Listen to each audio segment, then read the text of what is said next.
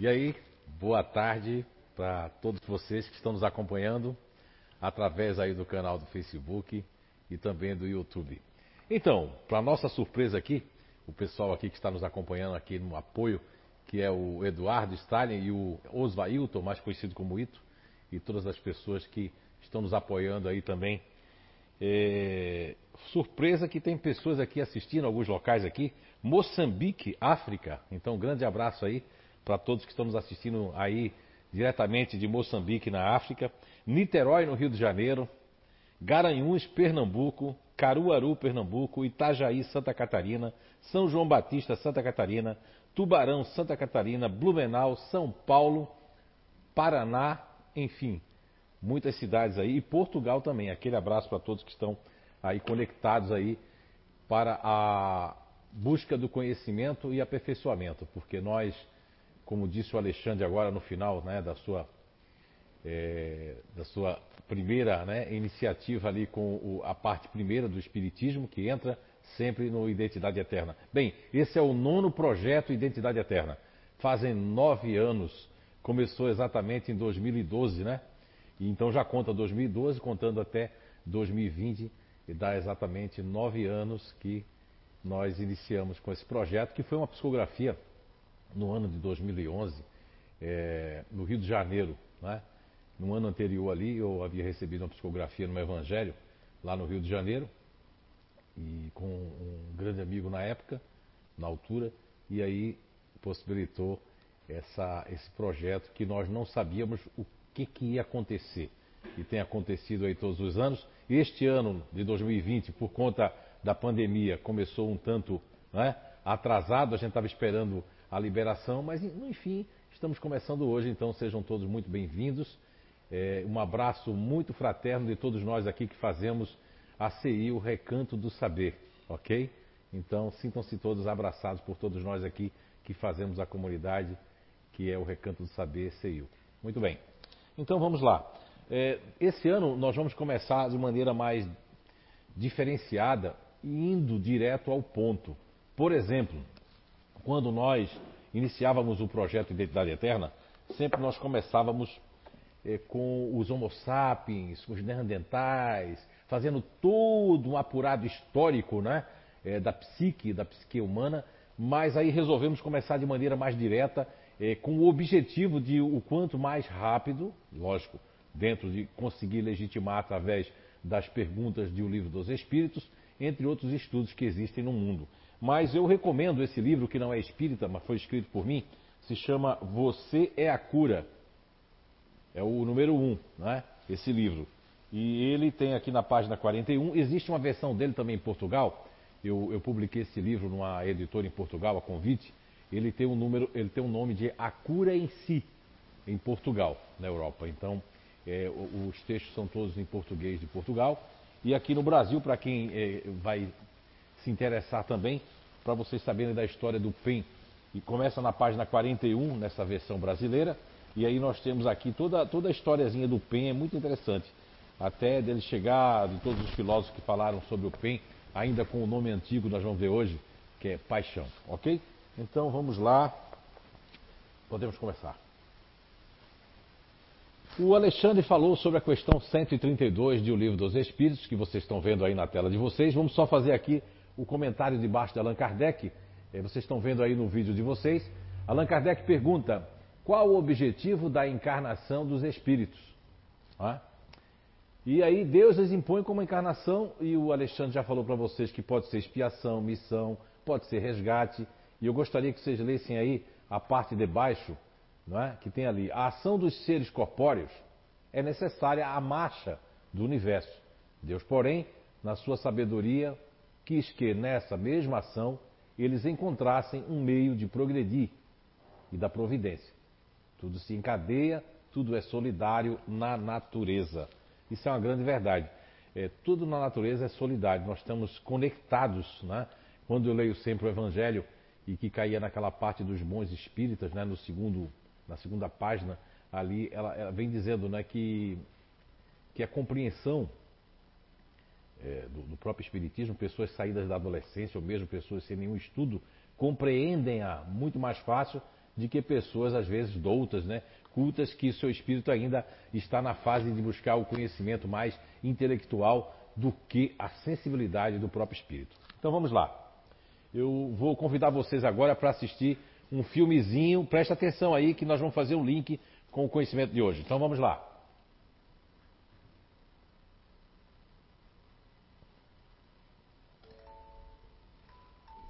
Durante a fecundação, milhões de espermatozoides são depositados no fundo da vagina, entram através do colo do útero e percorrem o útero até as trompas.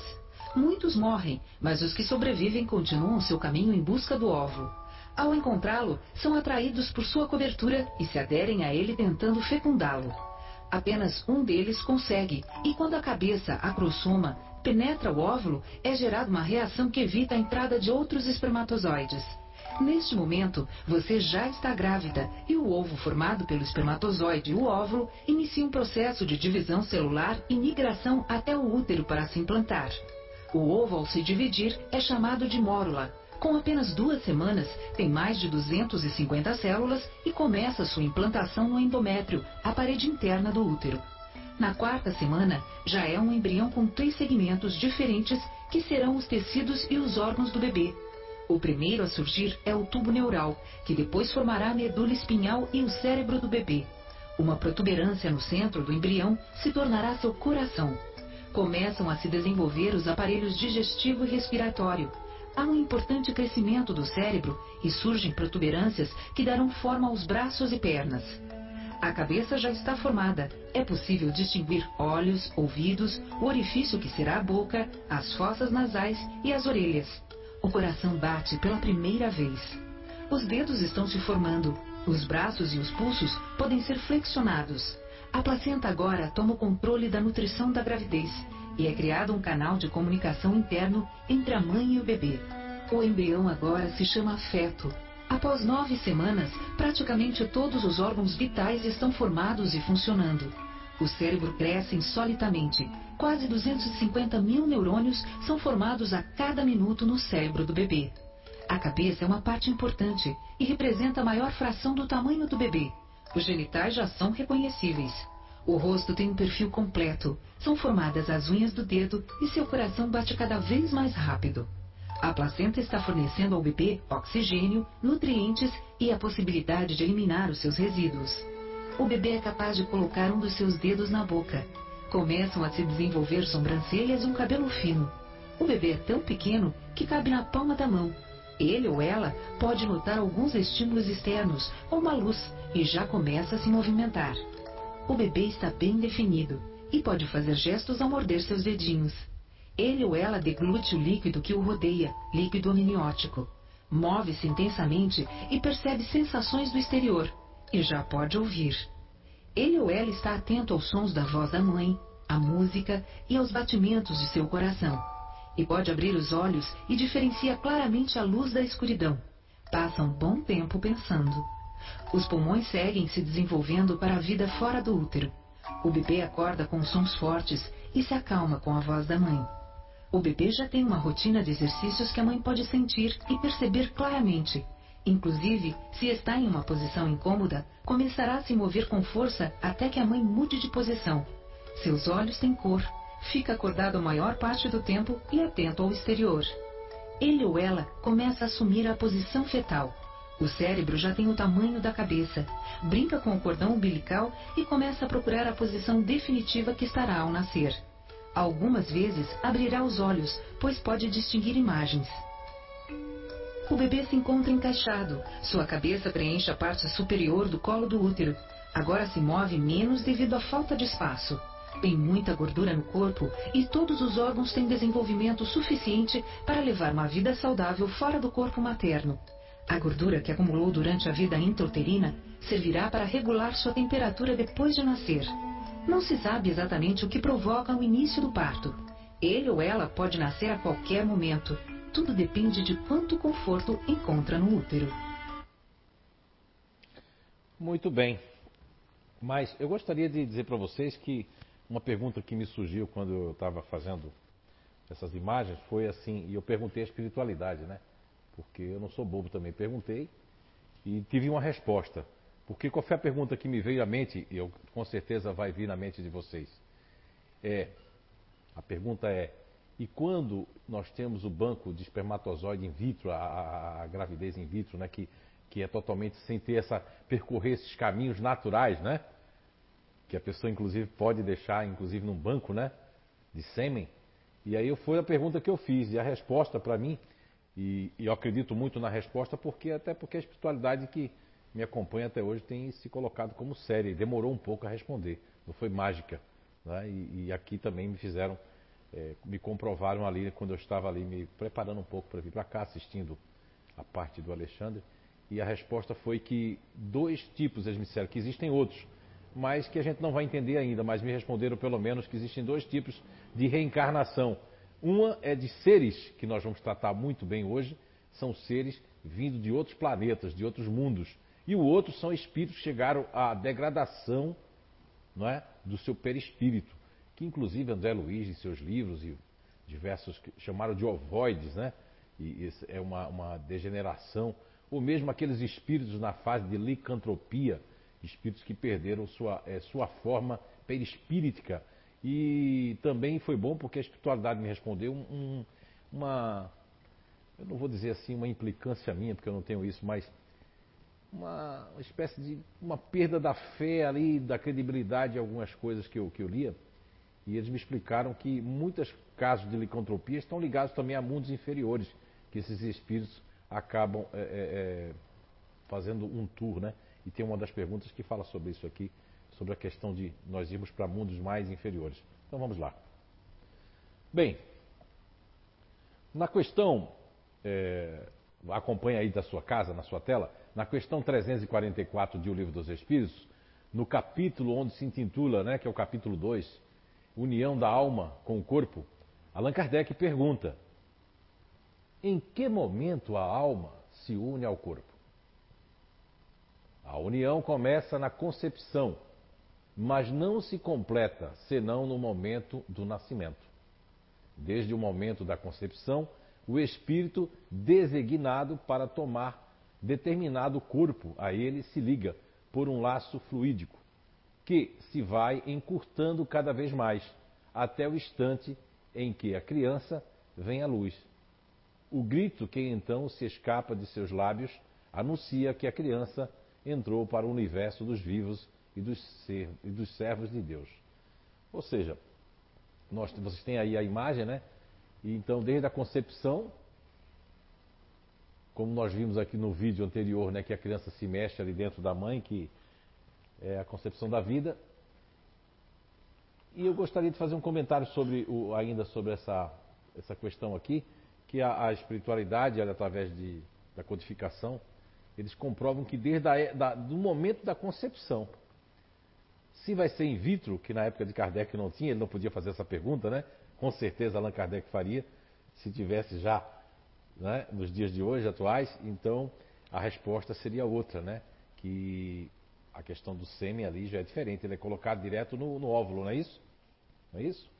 E o óvulo depois é colocado com o óvulo da mãe que é tirado e todo um processo. Muito bem. E aqui nós temos a questão 351 de O Livro dos Espíritos. Vocês acompanham aí na, na sua imagem em casa. Então Allan Kardec pergunta: no intervalo da concepção ao nascimento, o espírito goza de todas as suas faculdades? Ou seja, o que quer dizer aqui Allan Kardec quer perguntar? Ele quer perguntar se quando nós estamos né, no ventre da nossa mãe, o espírito ele está ali entre o nascimento, ó, entre a reencarnação, o momento que há a concepção, até o nascimento, Allan Kardec estava curioso saber o que é que o espírito faz, o que é que acontece com ele. Então vamos lá, a imagem. Mais ou menos, segundo a fase, segundo a fase, porque não está, se goza de todas as faculdades, mais ou menos, segunda fase, por quê? Não está ainda encarnado, mas ligado ao corpo, desde o instante da concepção. A perturbação começa a envolver o espírito, advertido, assim, de que chegou o momento de tomar uma nova existência. Essa perturbação vai crescendo até o nascimento. Nesse intervalo, seu estado é mais ou menos de um espírito encarnado durante o sono do corpo. Ou seja, só aqui uma, uma pequena pausa. Ele está querendo dizer que quando a gente está dormindo, a gente sonha, a gente acorda um pouco atordoado, tem sonhos que a gente se segura na cama, tem sonhos que a gente diz assim, eu tive a impressão de que eu tive em algum lugar, não existe tudo isso? Então é isso que está respondendo a espiritualidade. Então é mais ou menos assim, né? né? Que um espírito encarnado durante o seu sono do corpo. Comparando essa perturbação que acontece quando a gente está sonhando. É?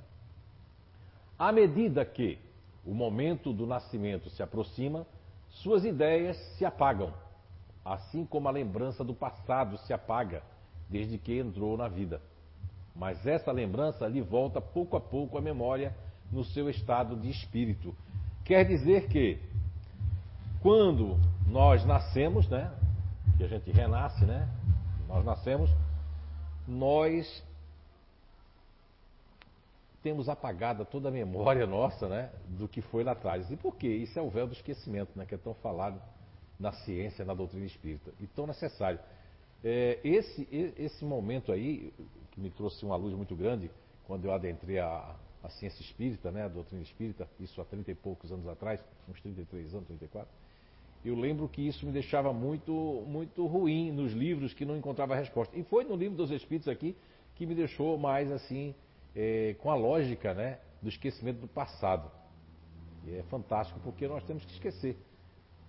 É? Se uma mãe lembrasse do, do, mal que tinha feito a seu filho, ou do seu filho ter feito mal a ela, ia ser muito complicado, né? o, próprio, o próprio espírito. E aqui nós temos a questão 167 de O Livro dos Espíritos, onde Allan Kardec pergunta qual é a finalidade da reencarnação. E a espiritualidade responde: ó, expiação, melhoramento progressivo da humanidade, sem que onde estaria a justiça? Quer dizer, a espiritualidade aqui, ela traz o quê? Na resposta, ela traz uma pergunta né, para todos nós. Sem a reencarnação, onde estaria a justiça? E foi esse ponto que me fez ficar na doutrina espírita. Inclusive foi essa pergunta aí que me fez ficar na doutrina espírita. Por quê? Porque quando eu, eu, eu li o Evangelho segundo o Espiritismo, a Justiça das Aflições, me chamou muita atenção, mas não tinha uma, uma coisa firme como tem o Livro dos Espíritos, que é essa pergunta que a espiritualidade faz para Kardec faz para todos nós. Onde estaria a justiça divina de Deus de uma pessoa nascer cega e a outra nascer boa? Uma nascer rica, outra nascer pobre. Uma nascer com corpo sadio, outra nascer aleijado. Não é?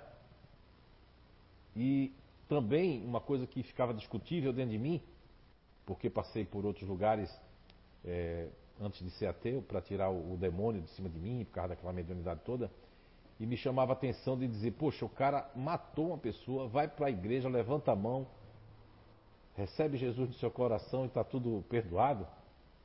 Que justiça seria essa? Eu não matei ninguém, não vou ser perdoado porque não vou ser salvo? Então, tudo isso, é, é, há muitos, muitos anos atrás, me fazia pensar muito. E essa resposta dessa questão, que é a questão 167, né? Faz bastante sentido. Vamos agora para a próxima pergunta e nós estamos fazendo um link, encadeando para chegarmos no princípio elementar natural. Vamos lá. Na questão 172 do Livro dos Espíritos, Allan Kardec pergunta: Nossas diferentes existências corpóreas se passam todas na Terra? É muito boa essa pergunta, eu adoro essa pergunta porque poucos espíritas falam sobre isso. Fica naquele, com todo respeito, né, a todos os palestrantes espíritas, todos os estudiosos espíritas, mas é aquelas mesmo tópico, né, aquelas mesmas coisas. E uma coisa que faz uma diferença incrível, eu escuto de todos os dogmas religiosos, desde o budismo, todas as doutrinas, que é a questão do autoconhecimento, que é a questão do autoaperfeiçoamento. Como é que eu vou me conhecer se eu não usar as ferramentas certas para isso, não é verdade? Vamos lá. Então, aqui na questão 172, Pergunta, vou repetir: nossas diferentes existências corpóreas se passam todas na Terra? Não. Mas nos diferentes mundos.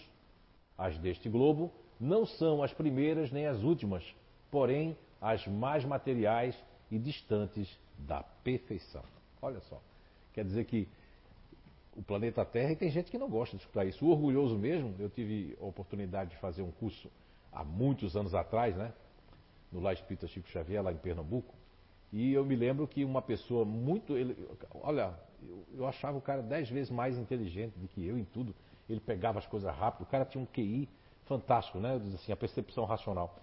E, mas, no entanto, não tinha sensibilidade. O fato de ter lido essa parte aí, de ter estudado essa parte, ele sumiu da casa espírita. Um dia eu encontrei com ele na cidade, é muito grande, foi até um, uma grande coincidência encontrar com ele no centro da cidade de Recife, na época.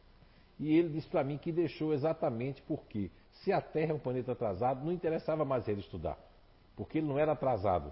O orgulho é uma coisa, né? Porque ele era filho de Deus e agora ele estava num, num, lugar, numa religião que, que ele era especial e que todas as pessoas são especiais. Olha só, né? A pessoa pode ser, ter um intelecto muito apurado, mas ter uma sensibilidade no espírito, né? A sensibilidade moral, a sensibilidade de humildade perto de zero. Né? Interessante. Vamos lá então. Uh, na questão ali 173, dando continuidade, Allan Kardec pergunta: a cada nova existência corpórea, a alma passa de um mundo a outro ou pode viver muitas vidas no mesmo globo? Muito interessante. É? Essa imagem aqui vocês gostaram? Boa, né? Olha só, vou, vou, repetir. A cada nova existência corpórea, a alma passa de um mundo a outro ou pode viver muitas vidas no mesmo globo? Resposta: pode reviver muitas vezes no mesmo globo, se não estiver bastante adiantada para passar a um mundo superior. Ou seja, se nós não tivermos bastante eh, adiantados, é como se você estivesse estudando numa escola, né? Se você não tiver adiantado, você pode até repetir. E tem pais que faz os filhos repetirem, né? Não é verdade? Não é?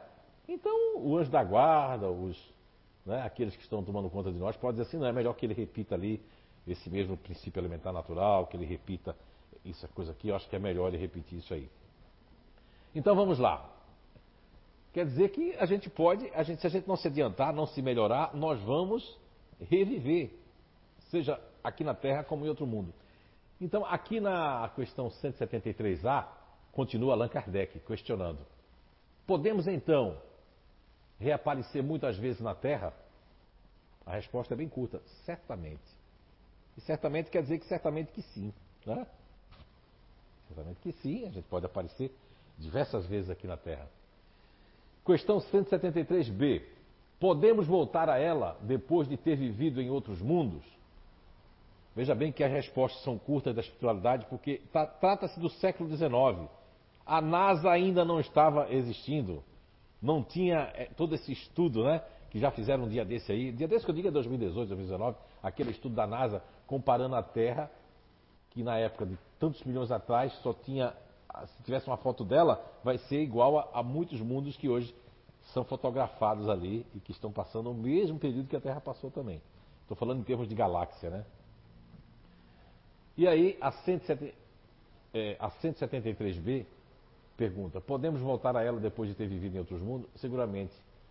Podeis ter já vivido em outros mundos, bem como na Terra.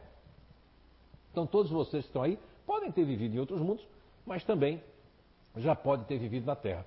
Eu, eu fico um pouco assim. É, antes eu ficava triste, hoje em dia não dou bola, porque eu acredito que as pessoas, um conhecimento desse do princípio elementar natural, que eu vou legitimar ele todo dentro é, é, é, da ciência espírita, porque não, não necessitaria fazer isso. Até porque o que eu fico muito feliz né, e contente é que as pessoas, pouquíssimas que têm aqui, né, estão tudo com dois metros de distância aqui, pouquíssimas pessoas, mas a grande maioria daqui que já fez o projeto Identidade Eterna, e como grande maioria onde eu visitei em alguns países e vários estados né, da Federação Brasileira, nos comprovaram essa questão dos grupos naturais de inteligência e do princípio elementar natural. Agora, pouquíssimas pessoas, né? Esses dias me perguntaram, mas ô Zé, rapaz, o que é que falta para o Espiritismo perceber que tem esse conhecimento maravilhoso, que inclusive eles podiam convidar você e comprovar com as pessoas lá mesmo. Eu digo, meu querido, as coisas são assim, o cristianismo demorou.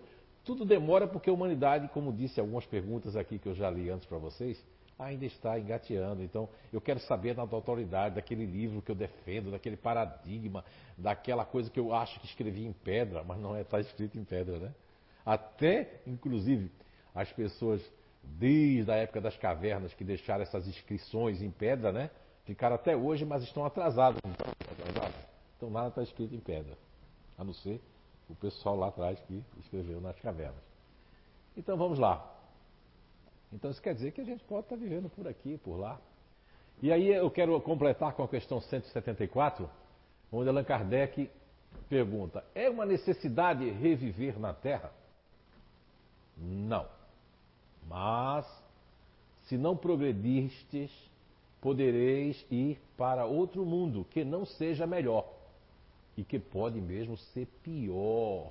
Olha, quando a espiritualidade responde isso a Allan Kardec, nós estamos falando do século XIX. Estamos falando do ano de 1857. Quantos anos se passaram para cá? 160 e poucos anos. Olha só. Isso quer dizer que nesses 160 e poucos anos, se você contar de 160 e poucos anos para cá, quantos bilhões de habitantes tem a Terra, só é você fazer uma matemática que, né, quem é bom em matemática, ver que tem muitos espíritos aqui, muitos de outros mundos e que muitos daqui, quanto mais vão se tornando perversos, é, é, corruptos, vão para o quê? Para esses mundos aí, porque não progrediram. Não é? Então, na questão 175, Allan Kardec ainda pergunta: há vantagem em voltar a viver na Terra? Nenhuma vantagem particular, a não ser que se venha em missão, pois então se progride como em qualquer outro mundo. Olha aí. E as pessoas são apegadas à casa, né? Apegadas ao carro, apegadas àquilo, de repente desencarna, seja com, com essa pandemia né, tão triste, né? Muitas pessoas desencarnando, mas desencarna porque eu, eu gostei muito, eu assisti um pedacinho só do professor Severino Celestino numa live lá com o Nando Cordel e Preta. Eu peguei só um pedaço, mas eu gostei. Aquele pedaço parece que foi interessante. Aquele pedaço que ele disse assim, ó, muitas pessoas rezam de noite, oram, pedem, com fé, com aquela fé, mas aí cadê o merecimento do que fez durante o dia? Da sua consciência limpa? Rezar, qualquer um pode rezar, pode orar. Mas cadê o merecimento para dar força? O que é que você está fazendo? Você está ganhando dinheiro eh, através das coisas religiosas, você está ganhando dinheiro através de explorar coisas que são gratuitas, né? O que você está fazendo da sua vida, seja no campo social, no campo profissional ou no campo mesmo pessoal, da vida de relacionamentos, né? Então, é por aí. Então vamos lá. Não há vantagem, então. Nenhuma vantagem. Porque você pode progredir aqui. Agora, muitas pessoas vêm aqui com pequenas missões. Uma missão, aí sim. Você vem, ó, se tu for lá na Terra, não, é, não, acontece na vida assim, tu vai ganhar alguma coisa. Então, ah, então eu vou. Vai ganhar quanto? Vou ganhar quantas evoluções aí? Mais ou menos seria isso. E para completar aqui, vamos ler essas perguntas que vão conectando, que mostrando que existem pessoas que estão entre nós, que não são desse planeta. São pessoas que vieram de outros mundos, estão entre nossas famílias, entre nossos é, é, da ciência, da cultura mesmo, né? Quando nós vemos quadros, é, aqueles, as pessoas desenhando aqueles grafites com, com coisas, com outras luas, com outras coisas, são reflexos, imagens contidas ainda assim no perispírito, né? Na idealização do planeta de onde eu vim, na visão, não é? Que eu trago dentro do meu arcabouço psíquico espiritual. Então vamos lá, na questão 176A, Allan Kardec continua questionando: assim existem homens que estão na Terra pela primeira vez? Há muitos e em diversos graus. Olha só. Quer dizer que existem muitas pessoas que estão pela primeira vez na Terra. Tem dificuldade com as línguas, tem dificuldade com certas coisas, mas não tem dificuldade com a música, não tem dificuldade com outro, outra coisa. Isso revela também a questão das aptidões, né? Mas aí eu fico lendo só aquelas perguntas que me interessam no livro dos Espíritos, onde é uma ciência completa, onde tem 919 perguntas, não quatro ou cinco que a pessoa vai usar para dar palestra ou para mostrar que ele quer enfatizar aquele ou aquela né, situação ou conhecimento. Então nós temos aqui na questão 176b, e Allan Kardec continua questionando: pode-se reconhecer por um sinal qualquer quando o espírito se encontra pela primeira vez na Terra? Isso não teria nenhuma utilidade. Ele respondeu para Kardec: Que utilidade tem?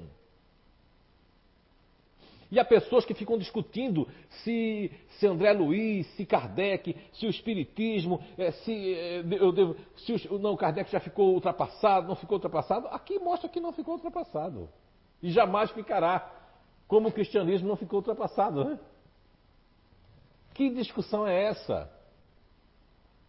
Em vez de ficar discutindo sobre isso, qual é o teu comportamento perante ao amor, a moral e aos novos conhecimentos? De que forma está aplicando isso na tua vida aí pessoal, na tua casa, com teus familiares, com as pessoas que você encontra todos os dias no trabalho. Isso as pessoas não querem. Elas querem saber de discutir com outras pessoas o seu ponto de vista, o seu paradigma, baseado num, numa leitura de um livro e que quer contestar. Perdem energia contestando em vez de amar. O que nós não vamos compreender agora, muitas pessoas não vão conseguir compreender, porque não está no grau de adiantamento para compreender. Não é porque são burras, ou porque isso, ou porque minha cabeça não entra. Não, não, não, não, não, não.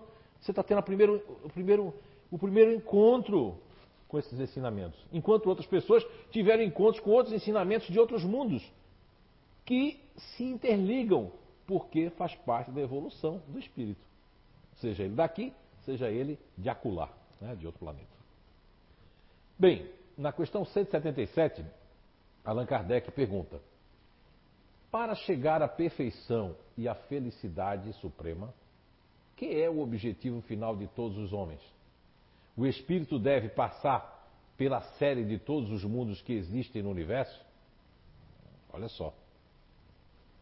Não, porque há muitos mundos que se encontram no mesmo grau e onde os espíritos nada aprenderiam de novo. Está vendo você? Vou, vou, olha, essa pergunta é importante que vocês assimilem.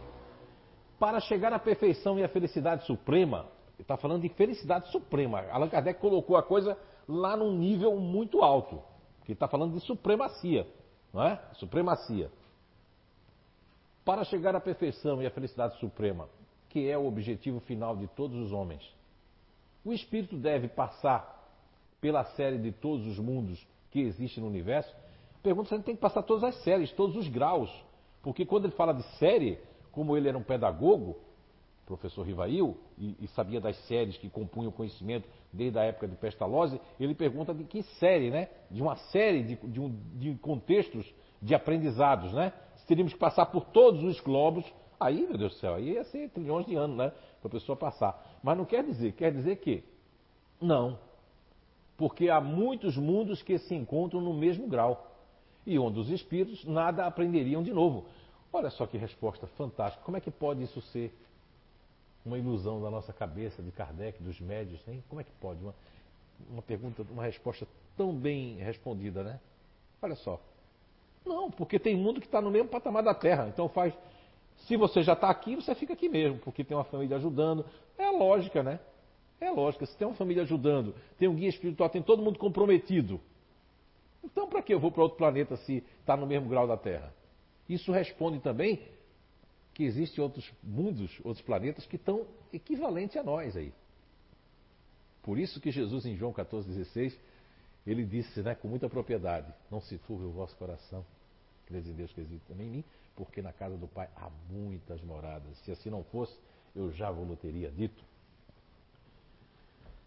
Então nós temos aqui uma explicação fantástica que não adianta a gente querer ir para um outro mundo que está igual à Terra. Então existem pessoas que estão em outro mundo aqui por motivo de lá a coisa ter na psicosfera existem motivos. Aí a gente não está as pessoas não estão preparadas para isso para saber. Ah por que motivo uma pessoa sair de um mundo? Ele está dizendo que não faz sentido. Tem mundo que é igual à Terra para que eu vou sair de outro para outro né? E aqui a questão 180 Pergunta Allan Kardec: ao passar deste mundo para outro, o espírito conserva a inteligência que tinha aqui? Ou seja, se a gente passar agora de um mundo para o outro, a gente conserva o que a gente tem aqui. O princípio elementar natural, o que a gente fez, se a gente fez música, se a gente fez a parte científica que a gente se apurou. E a resposta é sem dúvida, pois a inteligência nunca se perde, mas ele pode não dispor dos mesmos meios para manifestá-la. Isso depende da sua superioridade e do estado do corpo que adquirir. Inclusive, essa, essa questão que, que é colocada ali por Allan Kardec, eu já falei bastante aqui para vocês, que é a questão 367 do Livro dos Espíritos, que inclusive a resposta para Allan Kardec, a espiritualidade compara o nosso corpo a um instrumento. E que se esse instrumento não está perfeito, não tem como se desenvolver algo nesse instrumento. Né? Esse instrumento pode ser um serrote, um violino, um violão. Se tem uma corda quebrada, como é que o instrumento vai tocar perfeitamente? Isso depende de tudo isso. Percebam que Allan Kardec ele faz um link da resposta e ainda coloca a resposta 367, que é para que a pessoa vá lá e leia a 367, que é muito né, posterior a esta pergunta, mas que já vem aqui. Isso é compilação, né? Fazer link, tá vendo como Allan Kardec ele se preocupava em fazer um link para nós entendermos o que é que quis dizer espiritualidade? Porque lá na frente ele viu, aí ele voltou e colocou ali. Porque essa foi uma pergunta anterior a 367. Ok. Então quer dizer que adquirir. Então assim, vai depender de, de dois fatores importantes aqui. Vejam vocês em casa, não é? Que aqui nesse, ainda na resposta aqui em cima, isso depende de sua superioridade. Superioridade é o grau evolutivo e do estado do corpo que adquirir. Não é verdade? Então, uma pessoa pode vir de outro planeta, chegar aqui e você considerar ela uma psicóloga como você, que trabalha no hospital, Jaqueline, considerar a pessoa autista ou semi-autista. Mas ela, na verdade, veio de um mundo onde as pessoas falam um pouco. Não precisa nem ir para um mundo muito longe. No Japão, há uma série de crianças que são muito quietinhas, né? não fica invadindo fila, são tudo ordeiros. Se a pessoa vem de um planeta aqui, e aí, como é que vai fazer? Não é?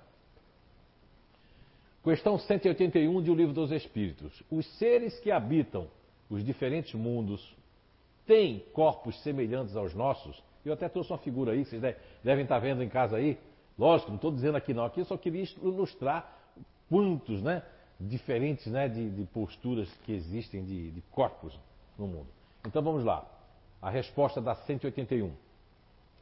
Sem dúvida que tem corpos, porque é necessário que o espírito se revista de matéria para agir sobre ela. Mas esse envoltório é mais ou menos material, segundo o grau de pureza que chegaram os espíritos. E é isso que determina as diferenças entre os mundos que temos que temos de per percorrer. Eu queria ler novamente para vocês que a diferença está exatamente, ó, no envoltório na pureza que chegaram esses espíritos. E olha só, quando a espiritualidade da questão 100 e 99, né, que é da ordem dos espíritos, que vem primeiro, até chegar nos espíritos puros, que ali são ordens, né? Isso, isso, isso coliga com, com essa questão aqui, ó, porque vai depender da pureza. Então, dependendo da pureza desses espíritos, o mundo também será corpos mais semimateriais. Uma matéria, como disse Allan Kardec lá, nas questões lá 27, 28, 29 dos Espíritos, uma matéria mais quintessenciada. É? Então vamos lá.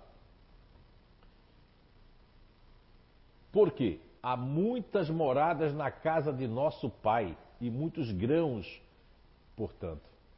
Quer dizer, e muitos grãos.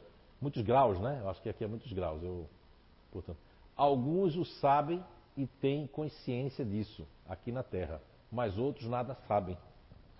Muitos sabem, têm consciência disso. Mas tem grande maioria que não tem. Muitos sabem. Alguns o sabem e têm consciência disso aqui na Terra, mas outros nada sabem. Ou seja, alguns sabem, mas tem outros que nada sabem. Tem pessoas que não sabem nada.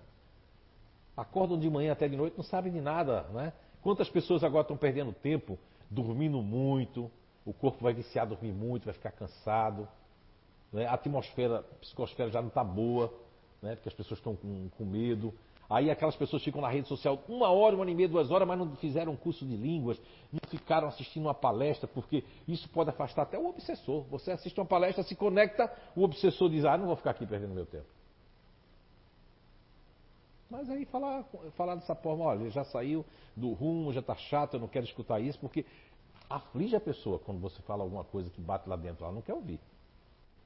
Não é? Quando as pessoas parecem crianças, né? Eu quero aquilo de todo jeito, não quero que fale o contrário daquilo que eu quero. Que eu quero. Muito bem. Estão gostando das imagens? Posso trabalhar com arte? é? Alguns deixam, né? Vão tocar violão, outros vão cantar, né? E deixam o que, que veio, né? Eu acho que eu vou tocar bateria agora em todas as minhas palestras. Estou brincando, é. Na questão 178, eu trouxe aqui a 178A, ó, porque isso não pode também acontecer com, com a expiação e Deus não pode enviar os espíritos rebeldes a uns mundos inferiores? Eu deixei para depois essa daqui. Olha só, Kardec. Isso não pode também acontecer com a expiação e Deus não pode enviar os espíritos rebeldes a mundos inferiores? A Kardec pergunta se Deus não pode mandar esses espíritos para mundos inferiores, né? Porque Allan Kardec, ele depois vai compilar, eh, vai fazer compilação do, do livro Céu e Inferno e vai fazer outras compilações ali muito interessantes que é o maior tratado né, de paranormalidade que existe, que é o livro dos médios, né, entre outros. Então, aí a resposta: os espíritos podem permanecer estacionários, mas nunca retrogradam. Sua punição, pois, é a de não avançar e ter de recomeçar as existências mal empregadas, no meio que convém à sua natureza. Ou seja, no meio que convém à sua natureza. Esse meio que convém à sua natureza, se a gente abrir isso aí, dá precedente para saber se eu vou vir como homem, como mulher, se eu vou vir é, pobre ou rico, se eu vou vir com, com, num lugar onde eu possa desenvolver mais a minha moral ou intelectualidade, ou mais o meu amor, etc, etc, etc. Então esse meio pode estar aqui na Terra, como pode estar em outros mundos. Que nós mal conhecemos a Terra. Nós temos aqui o Brasil, para você que não é do Brasil, nosso país é enorme, é imenso. Nós temos 200 milhões de habitantes. E tem gente que não conhece nem Santa Catarina, mas conhece outros lugares. Então, a mesma coisa, eu nem ainda me aproveitei de tudo que pode me oferecer o planeta Terra e já estou né, querendo que vá para outro mundo. Ah, mas uma coisa que me ocorreu agora. Eu já lidei com muita gente aqui na Casa Espírita, como na minha vida profissional, como em outros países, de conversar com a pessoa e a pessoa dizer para mim assim, ó, como pessoas daqui mesmo da casa, dizer, eu não sou desse mundo, não sei o que, que eu estou fazendo aqui, eu sinto um saudosismo de algum lugar que eu não sei explicar. Olha só, se não é o sentimento de saudosismo de outro mundo. Mas vamos lá. Questão 178b. Quais são os que devem recomeçar a mesma existência? Os que faliram em sua missão ou em suas provas. Tem que recomeçar. 179. Os seres que habitam cada mundo estão todos no mesmo grau de perfeição? Não. É como na Terra. Há os que estão mais ou menos adiantados. Entre nós aqui, por exemplo, que são pouquíssimas pessoas que estão aqui hoje, né? E as pessoas que estão ali. Vamos colocar só aqui entre nós. Aqui tem vários graus de adiantamento. Quando nós falamos, você que está aí assistindo entende de uma forma, percebe de acordo com o seu, seu nível né, espiritual, de sensibilidade, é o primeiro. Depois, com o seu ponto de vista em relação ao seu comportamento né, e a visão de mundo. Então, ninguém está no mesmo grau, só olhando por esse lado. E aí, na questão 179, pergunta Allan Kardec: os seres que habitam cada mundo, estão todos no mesmo grau de perfeição? Não, já respondi para vocês, né? Mais ou menos adiantado. Então aqui nós temos aqui só uma, uma demonstração, né? Isso aqui não está aqui, tá? Essa figura aqui foi eu coloquei a Terra aqui para ela ficar constar. Vamos lá então. Questão 182 do Livro dos Espíritos. Podemos conhecer exatamente o estado físico e moral dos diferentes mundos? Nós, espíritos, não podemos responder senão na medida do vosso grau de evolução. Quer dizer que não devemos revelar estas coisas a todos, porque nem todos estão em condições de compreendê-las, e elas os e elas os perturbariam. Quando eu leio essa pergunta, sabe o que, é que me vem na mente? O tanto de livros escritos aí de ficção espírita, porque para mim é ficção espírita aquilo ali com coisas, explicações que eu não vejo muita diferença do século XIX para hoje. Ah, tudo bem, tem gente que diz assim, não, Zé, mas se existisse a NASA, toda essa pesquisa da astronomia, da física quântica, com certeza hoje estão mandando através dos médios, ensinamentos, olha, dizem, né? Não posso falar por mim, mas dizem que tem uma, uma, uma mediunidade muito assim, porque ela é inconsciente Já recebi psicografia do Dr. Hernando, né, falando sobre o plasma eletromagnético, sobre outras coisas ali. E eles deram uma parada e eu, depois eu perguntei por quê. Disseram que não está no momento ainda. As pessoas podem tirar lições, interpretações, já querer fazer já uma coisa, fazer com isso. É assim o ser humano, é um imediatismo muito grande. Salvo alguns países como o Japão e alguns poucos da Europa que são mais contidos, que querem eh, fazer todos os testes como fez Allan Kardec, a maioria aqui do Ocidente, aqui da América, é. Eu quero pegar o conhecimento, eu nem, nem escutei tudo que o Zé disse. Eu já quero é, é, é, fazer um curso paralelo a ele, eu já quero ser um coach melhor do que ele, eu já quero de. Eu sei que é verdade a ferramenta, a descoberta, mas eu não vou falar dela porque eu não gosto mais do Zé, eu não gosto mais da Anissa, eu não gosto mais da Beatriz, eu agora vou ficar contra vocês. Isso tudo, olha, olha como a mente é pequena das pessoas. Como é que a gente vai perder tempo? Então, Allan Kardec recebe uma resposta meia dura. Ele não chamou Allan Kardec de burro, nem disse que Allan Kardec, mas ele falou que não ia entender, mesmo ele, um pedagogo, mesmo com a mente totalmente fazendo aquela compilação toda, mas ele não estava pensando só em Allan Kardec, estava pensando em todos nós aqui.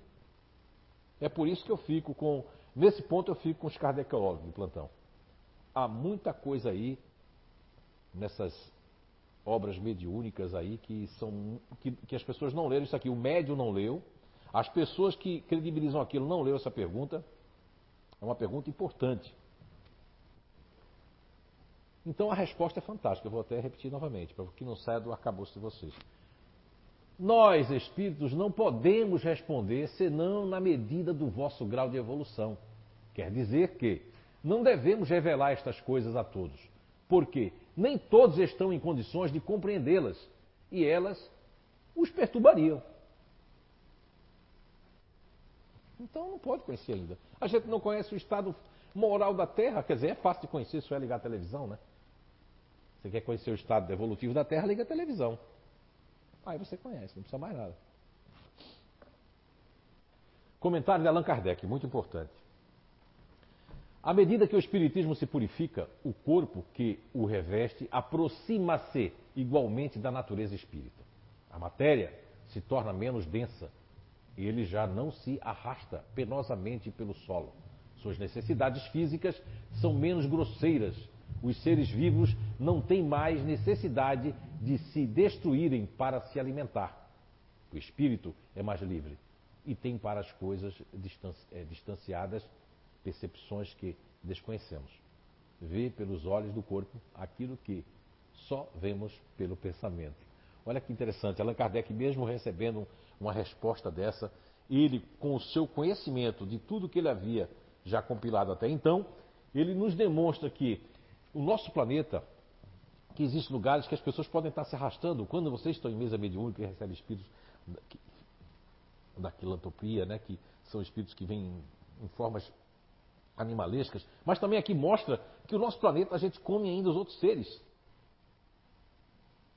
A gente come os outros seres. Né? No livro, um outro projeto que nós temos, a energia de cada um de nós, que é a identidade energética, eu vou trazer um estudo ali que quando os vegetarianos leem, eles vão, vão comer o que esse, do estudo que eu vou trazer? E que é comprovado. Que a planta sente, que ela chora, que o alface tem vida, que tudo tem vida. Tudo que tiver aqui que a gente comer tem vida. E aí, o que é que eu vou fazer? E eu vou trazer cientistas comprovados, vou trazer material comprovação, porque você sabe como eu sou chato com comprovação, né? Tudo que a gente vai falar aqui no Identidade é comprovado. Quando não for comprovado ali, que a gente nem tudo está dentro ali, mas vai ser comprovado aqui pelas pessoas, ou é comprovado pelas pessoas aí. Isso aqui é bom. Vai falar coisas que vá fazer a diferença. Não querer ser mais do que não é, né? Então, e agora eu gostaria de, de, de enquanto eu vou ali, vamos assistir isso aqui, tá certo? É muito importante, presta atenção. Eu só gostaria de fazer um, um, Nós vamos apresentar aqui um trabalho feito pelo David Desiderio. Ele teve aqui no, no Blue, em Blumenau, há muitos anos atrás. Eu acredito que foi no primeiro Blue, se não estou enganado. Né? No primeiro Blue. E veio com a equipe ali, a Maria da Graça, a psicóloga lá. Todos vieram ali é, do IBPP através da, é, da gentileza da doutora Suzuko, que foi, né? Através do conhecimento e dos estudos do Dr. Hernando Guimarães Andrade.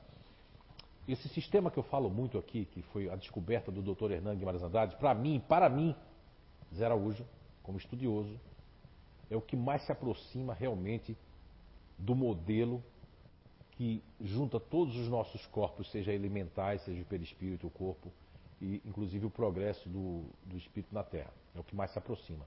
Nós estamos dizendo, como o próprio, é, como o próprio Dr. Hernando dizia, hipoteticamente falando. Hoje ele deve estar vendo muita coisa.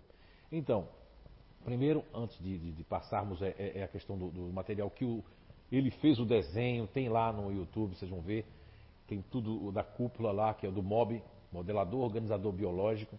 Nós temos até o 9 ou é 12 dessa cúpula, mas eu trouxe aqui o número 8, que tem a ver com o assunto que nós estamos falando, onde eu quero que vocês vejam pela primeira vez, eu vou falar hoje. Não saia daí, pela primeira vez, vou falar onde está localizado o princípio elementar natural.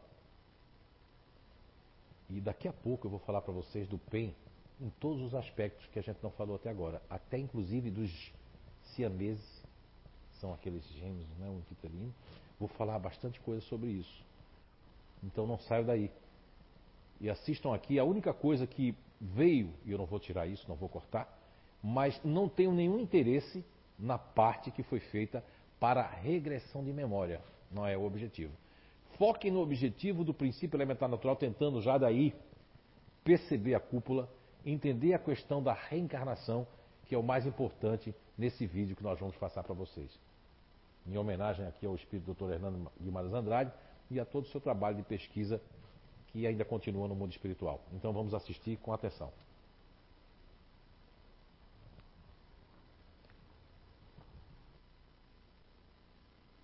No modelo do espírito, os registros das experiências ocorridas em vidas pregressas constituem a bagagem evolutiva acumulada pelo ser e ficam armazenadas na cúpula.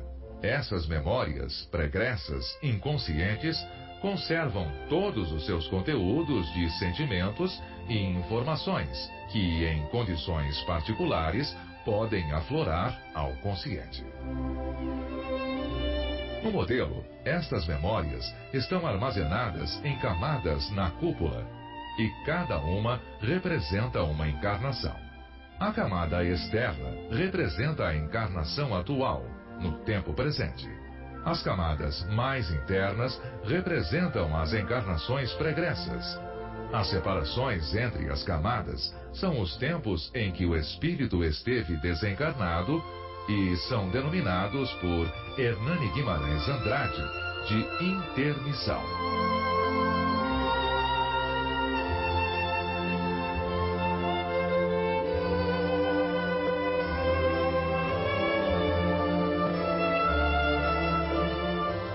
O modelo organizador biológico, MOB, também possui camadas onde estão armazenadas as experiências e formas biológicas preguiças do ser.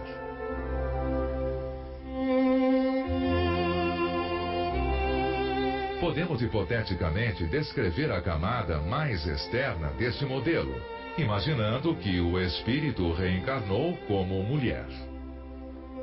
O tempo em que se situa é no final do século XX e na sua vida temporária está como uma secretária. Na camada anterior, o mesmo espírito animou uma personalidade masculina, estando temporariamente como um operário da Revolução Industrial entre os séculos 17 e 19.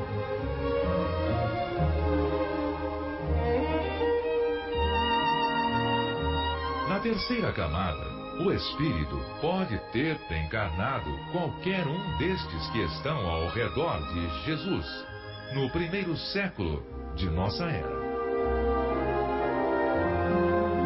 Voltando ainda mais no tempo, encontramos este espírito entre os egípcios antigos, estando como um dos remadores do rio Nilo, em um dos séculos 30 até 9 antes de Cristo. Nesta cena está o espírito ainda muito primitivo em sua humanidade, reencarnando como um habitante das cavernas. Podemos também empregar o modelo para o entendimento da regressão de memória a vidas passadas. A técnica denominada cronológica acontece quando a pessoa em regressão sente aparecer, sequencialmente em sua memória, a lembrança dos fatos ocorridos em tempos pregressos, que viveu nesta e em outras vidas passadas. Na regressão denominada cronotópica, a pessoa pode regredir a memória a um tempo passado, diretamente sem recorrer ao sequenciamento das idades. A rememoração vai direto a um local no tempo passado, relacionado ao fato que o terapeuta deseja trabalhar. O inverso ocorre na progressão, quando em encarnações passadas avançamos em direção aos tempos mais recentes.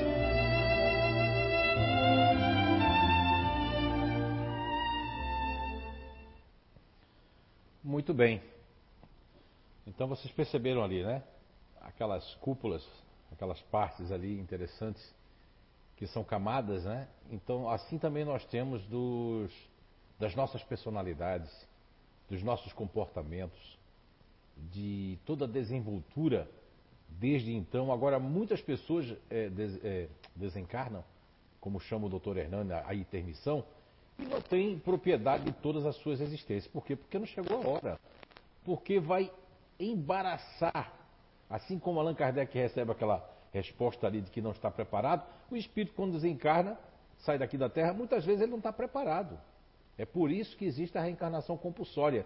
São reencarnações onde uma pessoa que foi bandido e que vai reencarnar, ou alguém que desencarnou, não era para ter desencarnado no avião, não era para ter desencarnado daquele tiro, né?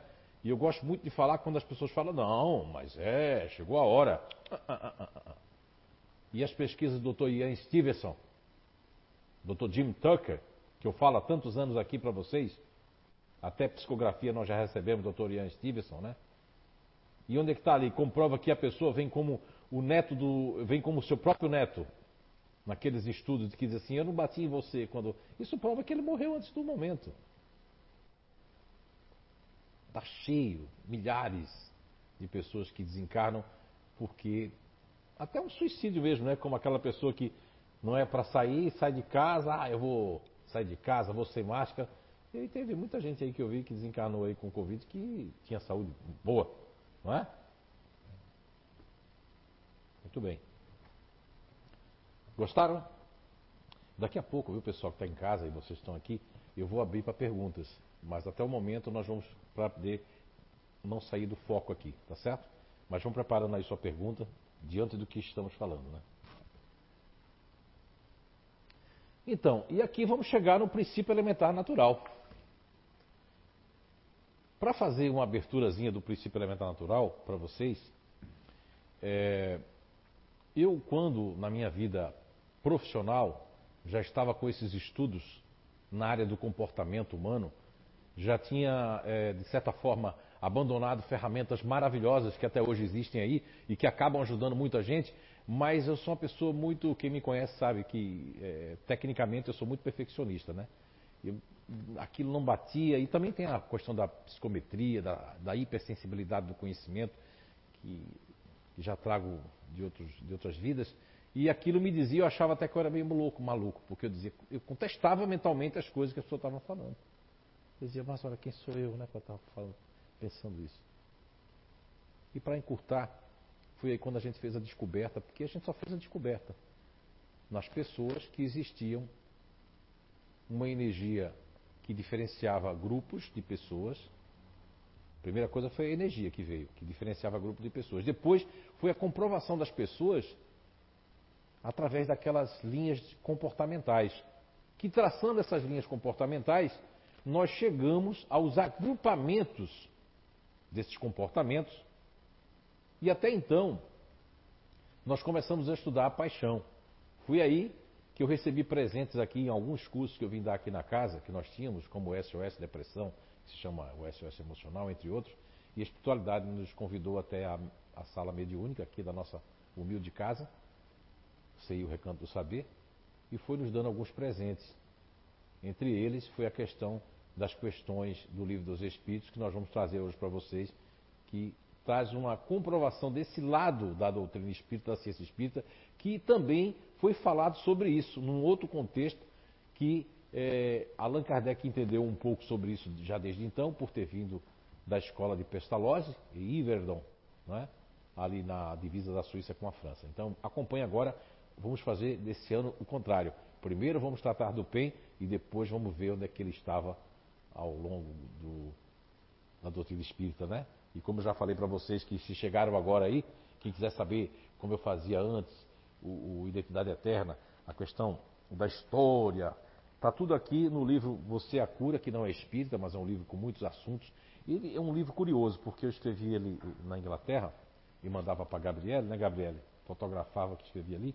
Não tinha pretensão de escrever um livro, foi 31 dias que eu passei lá. E eu estava lendo ele esses dias e percebi que ele tem muitos conhecimentos. É um livro fininho, curto, né? Tem ele em Portugal, com o título é, A Cura em Si. Então lá tenho aquilo que eu não vou trazer esse ano aqui, está aqui nos livros, né? Tem no sou eu, Quem Sou Eu, Quem é Você também. Tem ali as histórias. Vamos lá então. PEN quer dizer princípio elementar natural. Princípio eu tirei da questão 907. Elementar, quem me sugeriu foi o espírito Dr. Hernando Guimarães Andrade. E natural também vem da questão 907, que está na natureza. Vamos lá. Então, vamos lá, na tela de vocês aí em casa. O PEN, que é o princípio elementar natural, é um código-fonte, um impulso que está presente nas células e em toda a bioenergia que faz parte da natureza humana.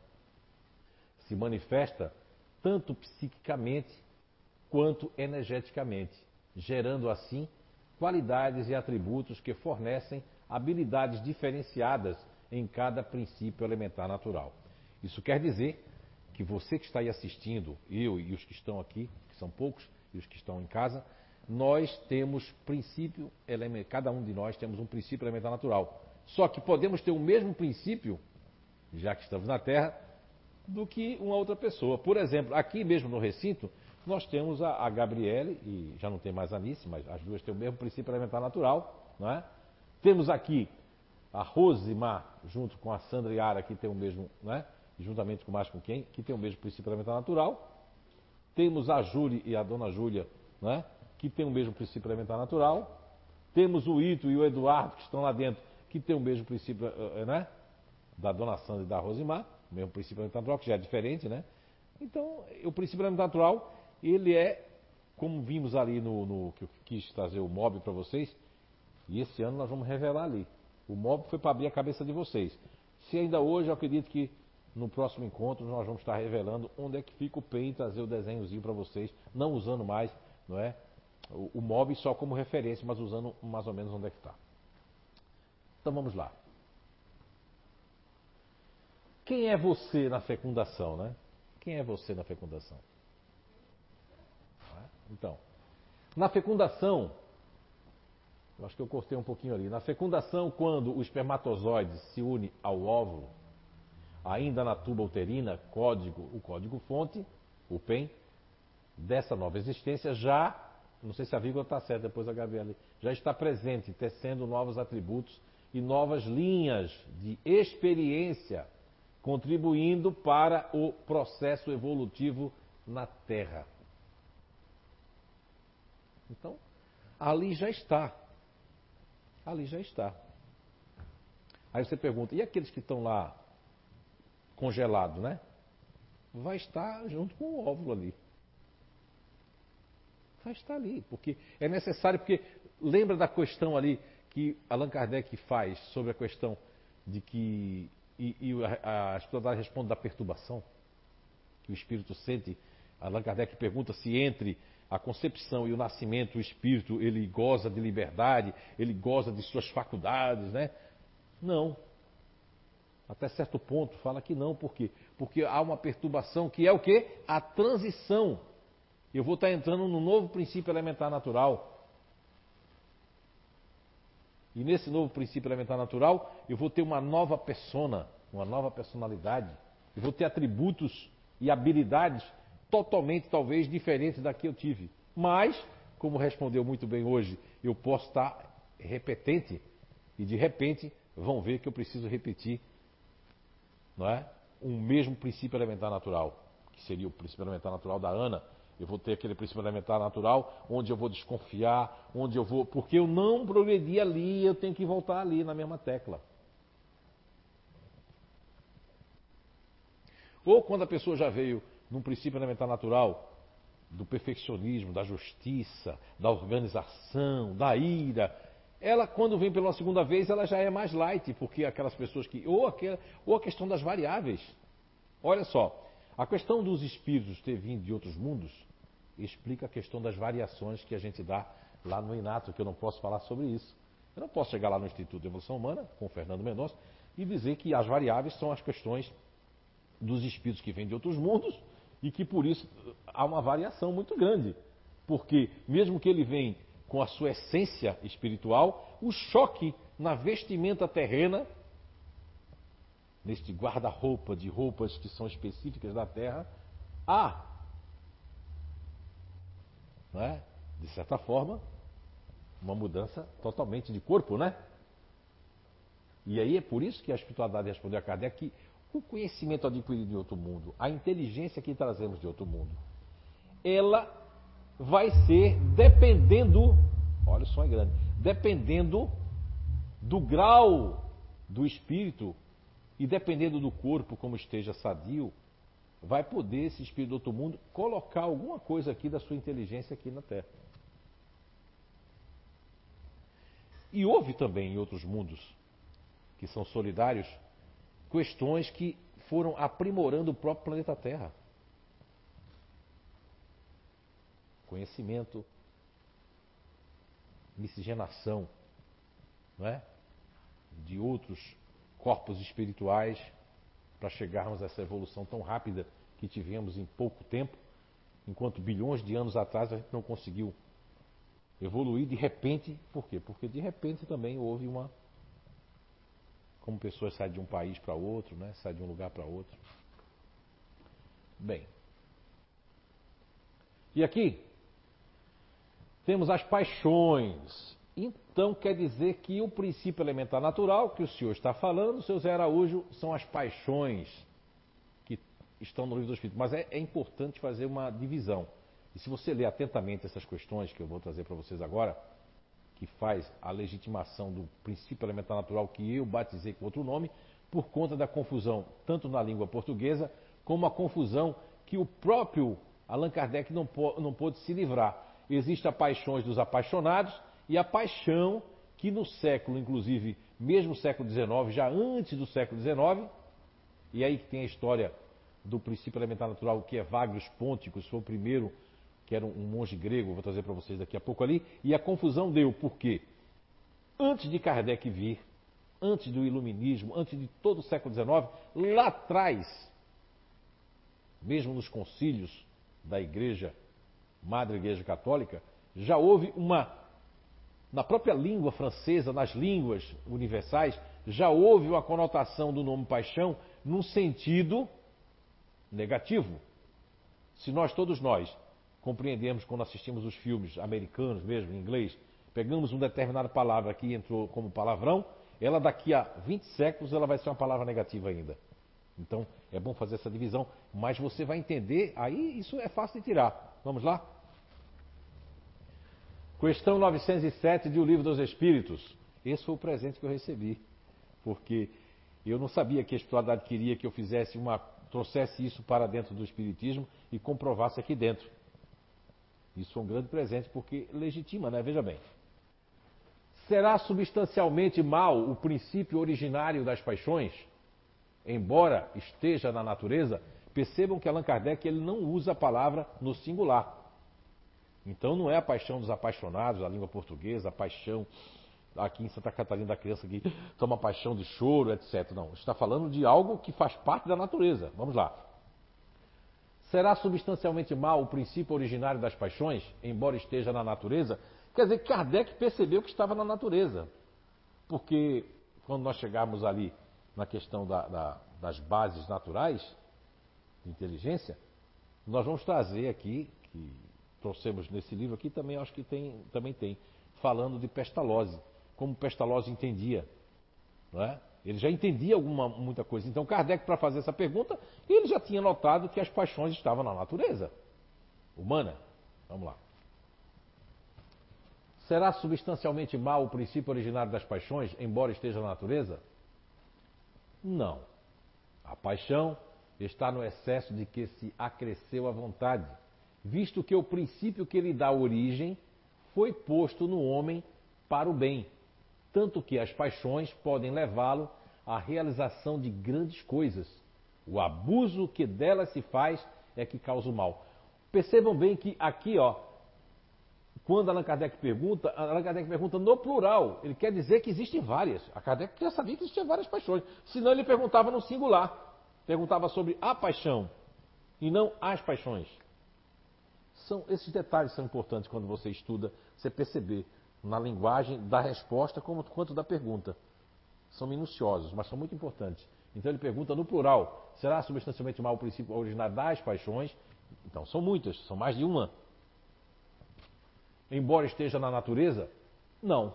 A paixão está no excesso de que se acrescer à vontade, visto que o princípio que lhe dá origem foi posto no homem para o bem. Quer dizer que, olha, foi posto no homem.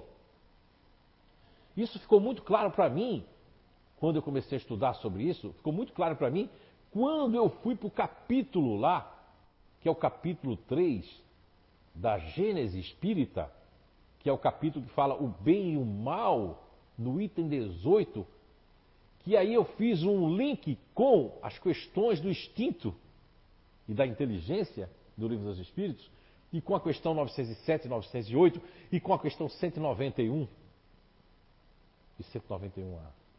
Aí você encontra um link que, com todo respeito né, e, e penalizado, que os nossos é, confrades, os espíritas, não querem, é, tem outra interpretação, porque aí vai ter que pensar muito, não entendem também do princípio elementar natural, e nós temos que perdoar, porque muitos vão torcer o nariz assistindo, porque não estão entendendo ainda. Não tem, depois desencarnam, vê, ah, mas teve um cara que falava sobre isso lá. Teve uma pessoa que falava sobre isso. Mas como disse Jesus, né? Tem que ter olhos de ver e ouvidos de, de ouvir. Mas vamos aqui para o detalhe. Olha, para o bem. Tanto que as paixões podem levá-lo à realização de grandes coisas. Olha só, as paixões podem levá-lo. Quer dizer que a paixão é uma coisa boa. Agora é lógico, quando nós formos caminhando ali, vocês vão perceber que uma hora a paixão, ela não, a gente não pode mais ter ela, também não vamos mais ficar na terra porque aí ela é inútil para nós. Porque em outros mundos superiores não existem mais elas. São outros sentidos né? e outros arcabouços. Vamos lá então. E aqui, ó, interessante, vocês em casa aí prestem atenção na questão 908, que Allan Kardec insiste: como se poderá determinar o limite onde as paixões deixam de ser boas para se tornarem más? Resposta: As paixões são como um corcel, um cavalo, né? Que só tem utilidade quando governado e que se torna perigoso desde que passe a governar. Eu já andei muito de cavalo, né? Diga-se de passagem que já passei um dia inteiro só andando de cavalo. Ou dois dias, né? Minha mãe fala que foi mais dois dias. Só em cima do cavalo. E o cavalo já me derrubou, porque eu não consegui controlar. Ele baixou a cabeça, e quando o cavalo baixa a cabeça, você não controla mais, que a força dele está no pescoço e aí me jogou longe no mato, né? Quebrei esse pé tantas vezes, mas então, é, é agora a comparação no século XIX, feita por Allan Kardec, aliás, a espiritualidade comparou o cavalo para não fugir da forma nem do tempo, assim como fez Jesus nas suas expressões há dois mil anos atrás, já dois mil e pouco. Vamos lá. Então, as paixões são como um corcel que só tem utilidade quando governado e que se torna perigoso desde que passe a governar.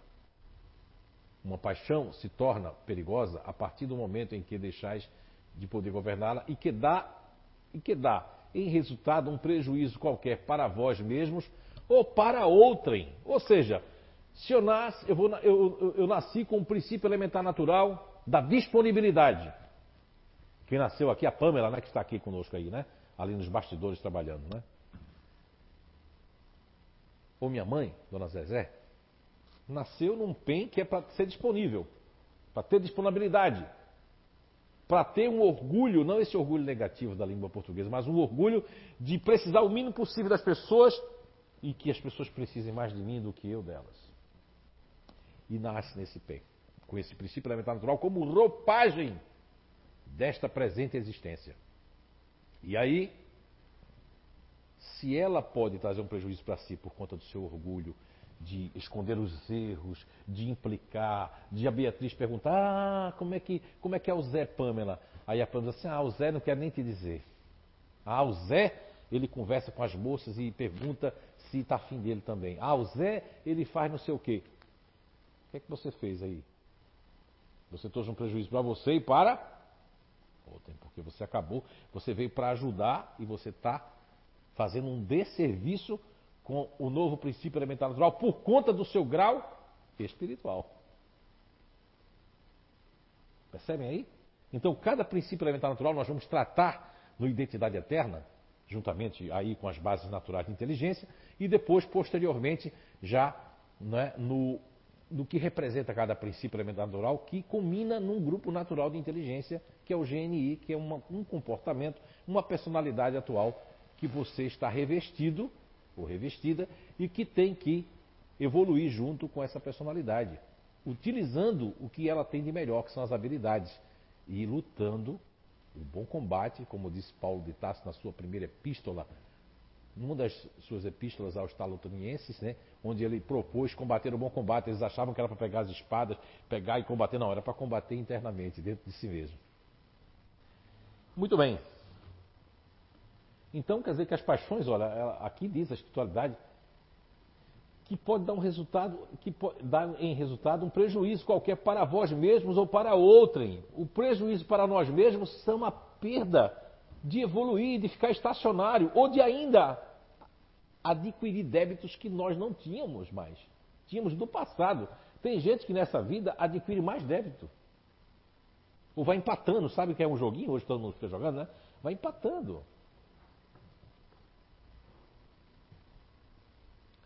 Então vamos lá. Esse comentário de Allan Kardec eu gosto muito. Vamos ler com, com calma, é muito importante para conectar todo o conhecimento. Então Allan Kardec faz aqui o comentário dele, a visão dele, a interpretação de Allan Kardec. As paixões são alavancas que decuplicam as forças do homem e o auxiliam na execução dos desígnios da providência.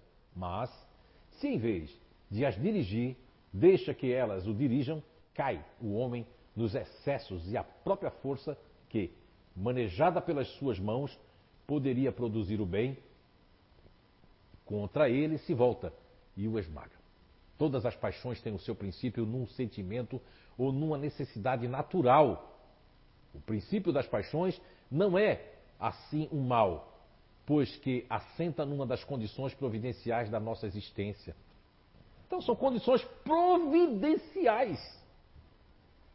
Então a paixão ela está numa condição providencial e não numa questão como fizeram a deturpação quando Evagrio levou o conhecimento dos padres do deserto, que a Igreja Católica pegou e transformou em sete pecados capitais. Não, não é vício, não é pecado. As paixões que eu rebatizei como princípio elementar natural, trazendo uma nova roupagem, mas com explicações advindas de vocês mesmos, né? E do dia a dia, do que acontece, de como são as habilidades e inabilidades, e dos atributos que podem levar vocês a decuplicar dez vezes as forças de vocês. Isso é deixar as coisas boas que tem dentro de vocês.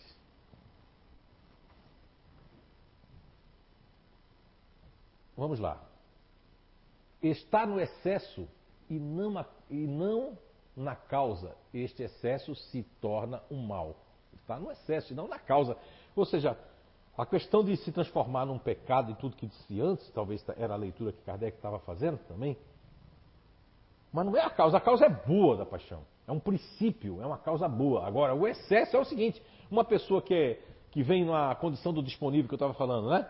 Mas vem só para ser bonzinho, para ser boazinha? Não, vem com magnetismo dos neurônios espelhos, vem com empatia sobrando.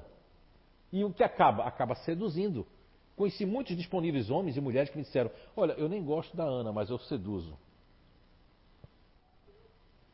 Aí tem aquele magnetismo, não é o meu caso, magnetismo que vai seduzindo, seduzindo. Daqui a pouco a pessoa. Aí eu não quero nada com a pessoa, mas eu seduzo. Isso é um dos motivos que daí eu estou seduzindo. Eu estou usando, para o mal isso. Meu princípio elementar natural. Eu não estou dirigindo ele para o bem. Ah, uma pessoa que vem num, num, é, num princípio elementar, né?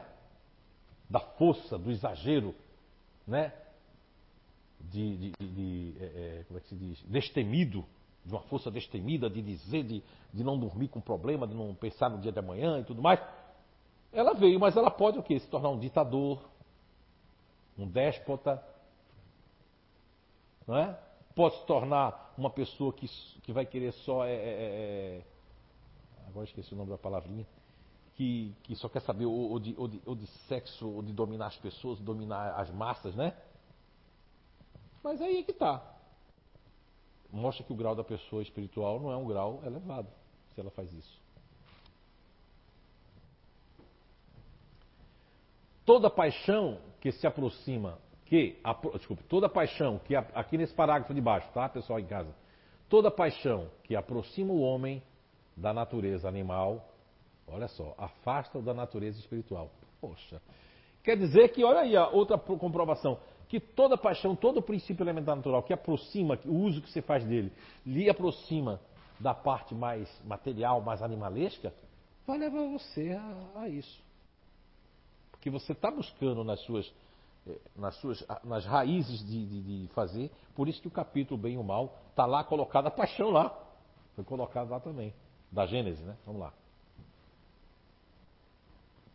Então, aqui, afasta da natureza espiritual. Todo sentimento que eleva o homem acima da natureza animal denota predominância do espírito sobre a matéria e o aproxima da perfeição. Ou seja, por isso que existem muitas diferenças entre uma pessoa que tem o mesmo princípio alimentar do que outra. E há pessoas no inato que eu não posso dizer isso lá. Eu tenho que falar de variáveis, Aí falo lá pelas entrelinhas, em grau evolutivo, mas não pode falar o que? Ah, o que é grau evolutivo? Não, é maturidade. Eu coloquei isso, maduro e verde. Foi a palavra que há anos que eu achei para colocar no modo profissional, que é maduro e verde. Ah, maduro de idade? Não, não, não, não. Maduro de idade não. Mas não dá para falar isso. Você, você afasta os, aqueles que você quer ajudar, os protestantes, todo mundo, né? Quem quer ajudar. Vocês percebem aí que é a questão de. E que há uma diferença entre um, uma pessoa que tem o mesmo princípio que a outra, mas a diferença do grau, porque uma pode ser considerada psicopata até, que é uma palavra da terra, mas que na verdade é um espírito que ele está muito decadente e vem, numa, vem naquelas bases que são bases para acalmar, para ver o outro. São bases como a indolência, como a disponibilidade. São... Nós vamos estar falando sobre esse princípio elementar natural. Hoje quero só para vocês terem uma base, vocês que já conhecem um pouco, né? e vocês que estão conhecendo pela primeira vez. Ok? Vamos lá então. E aqui nós temos a questão é, 191, que é as transmigrações progressivas, onde eu achei isso também foi outro presente que eu recebi. Porque se eu fosse procurar, eu podia passar a vida toda e não encontrar. Veja que coisa fantástica.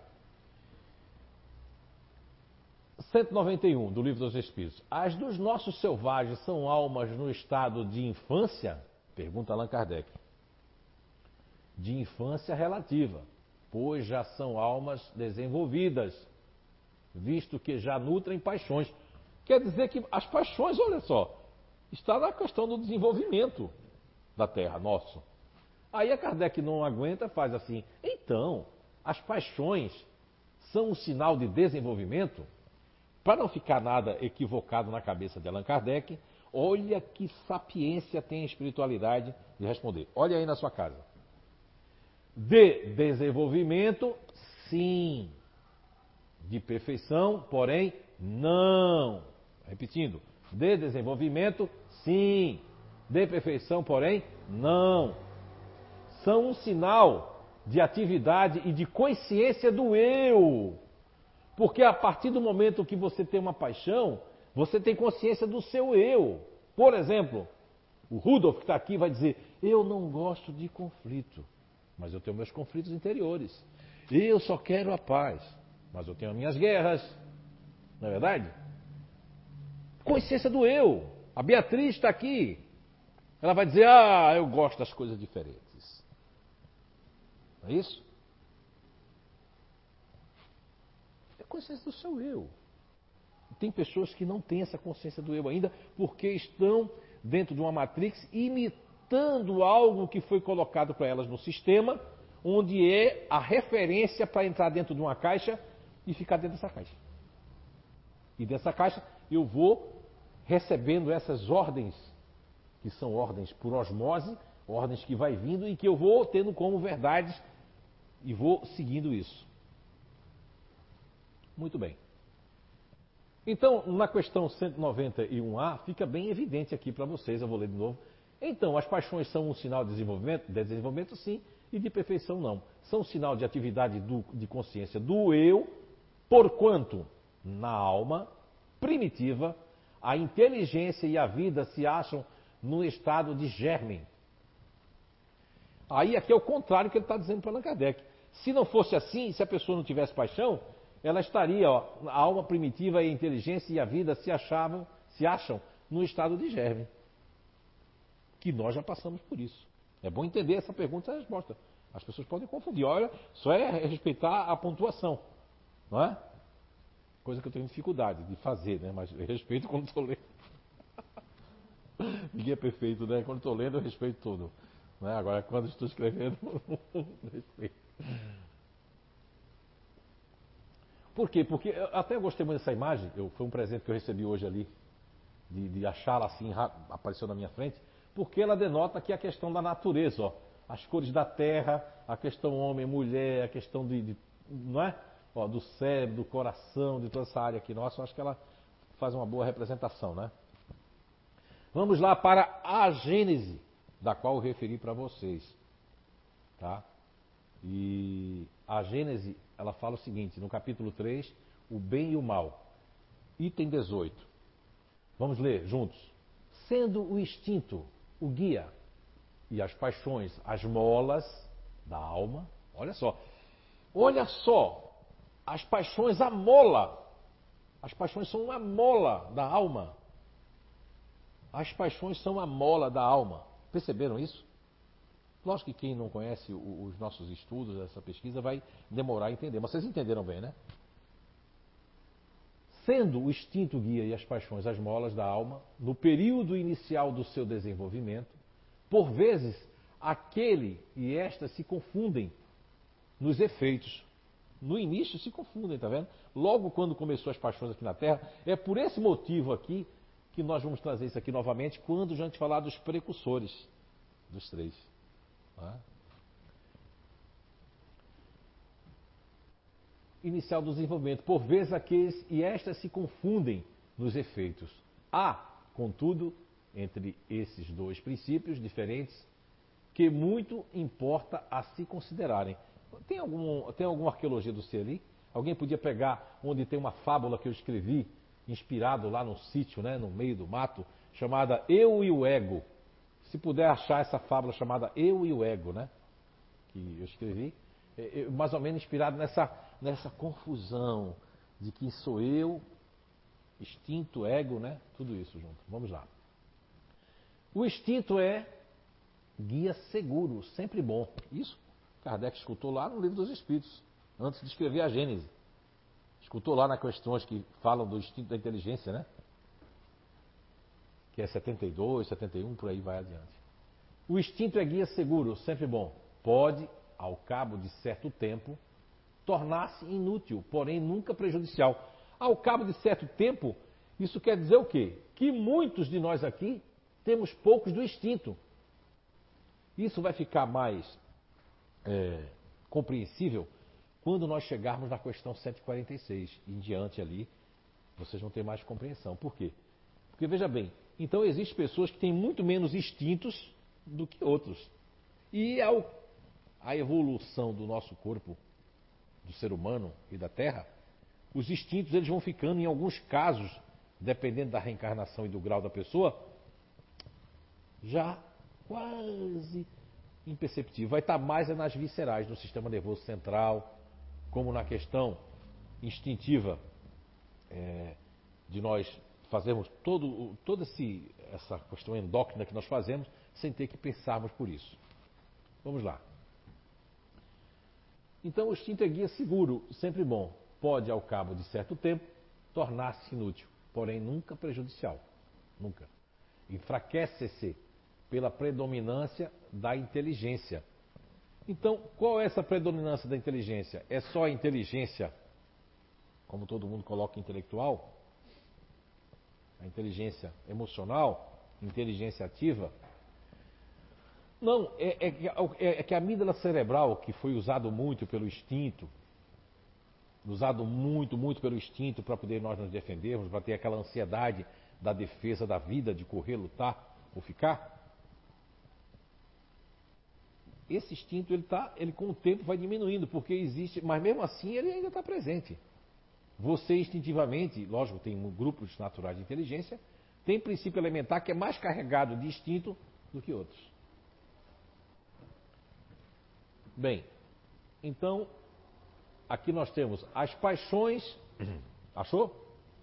Muito obrigado. Está aqui, ah, está nas orelhas do livro. Então, está na orelha do livro Arqueologia do Ser, que fala muito sobre as paixões, né? Esse livro. Então, aqui na orelha eu vou ler para vocês aqui, tá certo? Fábula, eu e o ego. O eu estava no seu princípio mais rudimentar. Ah, eu queria, sabe que quem?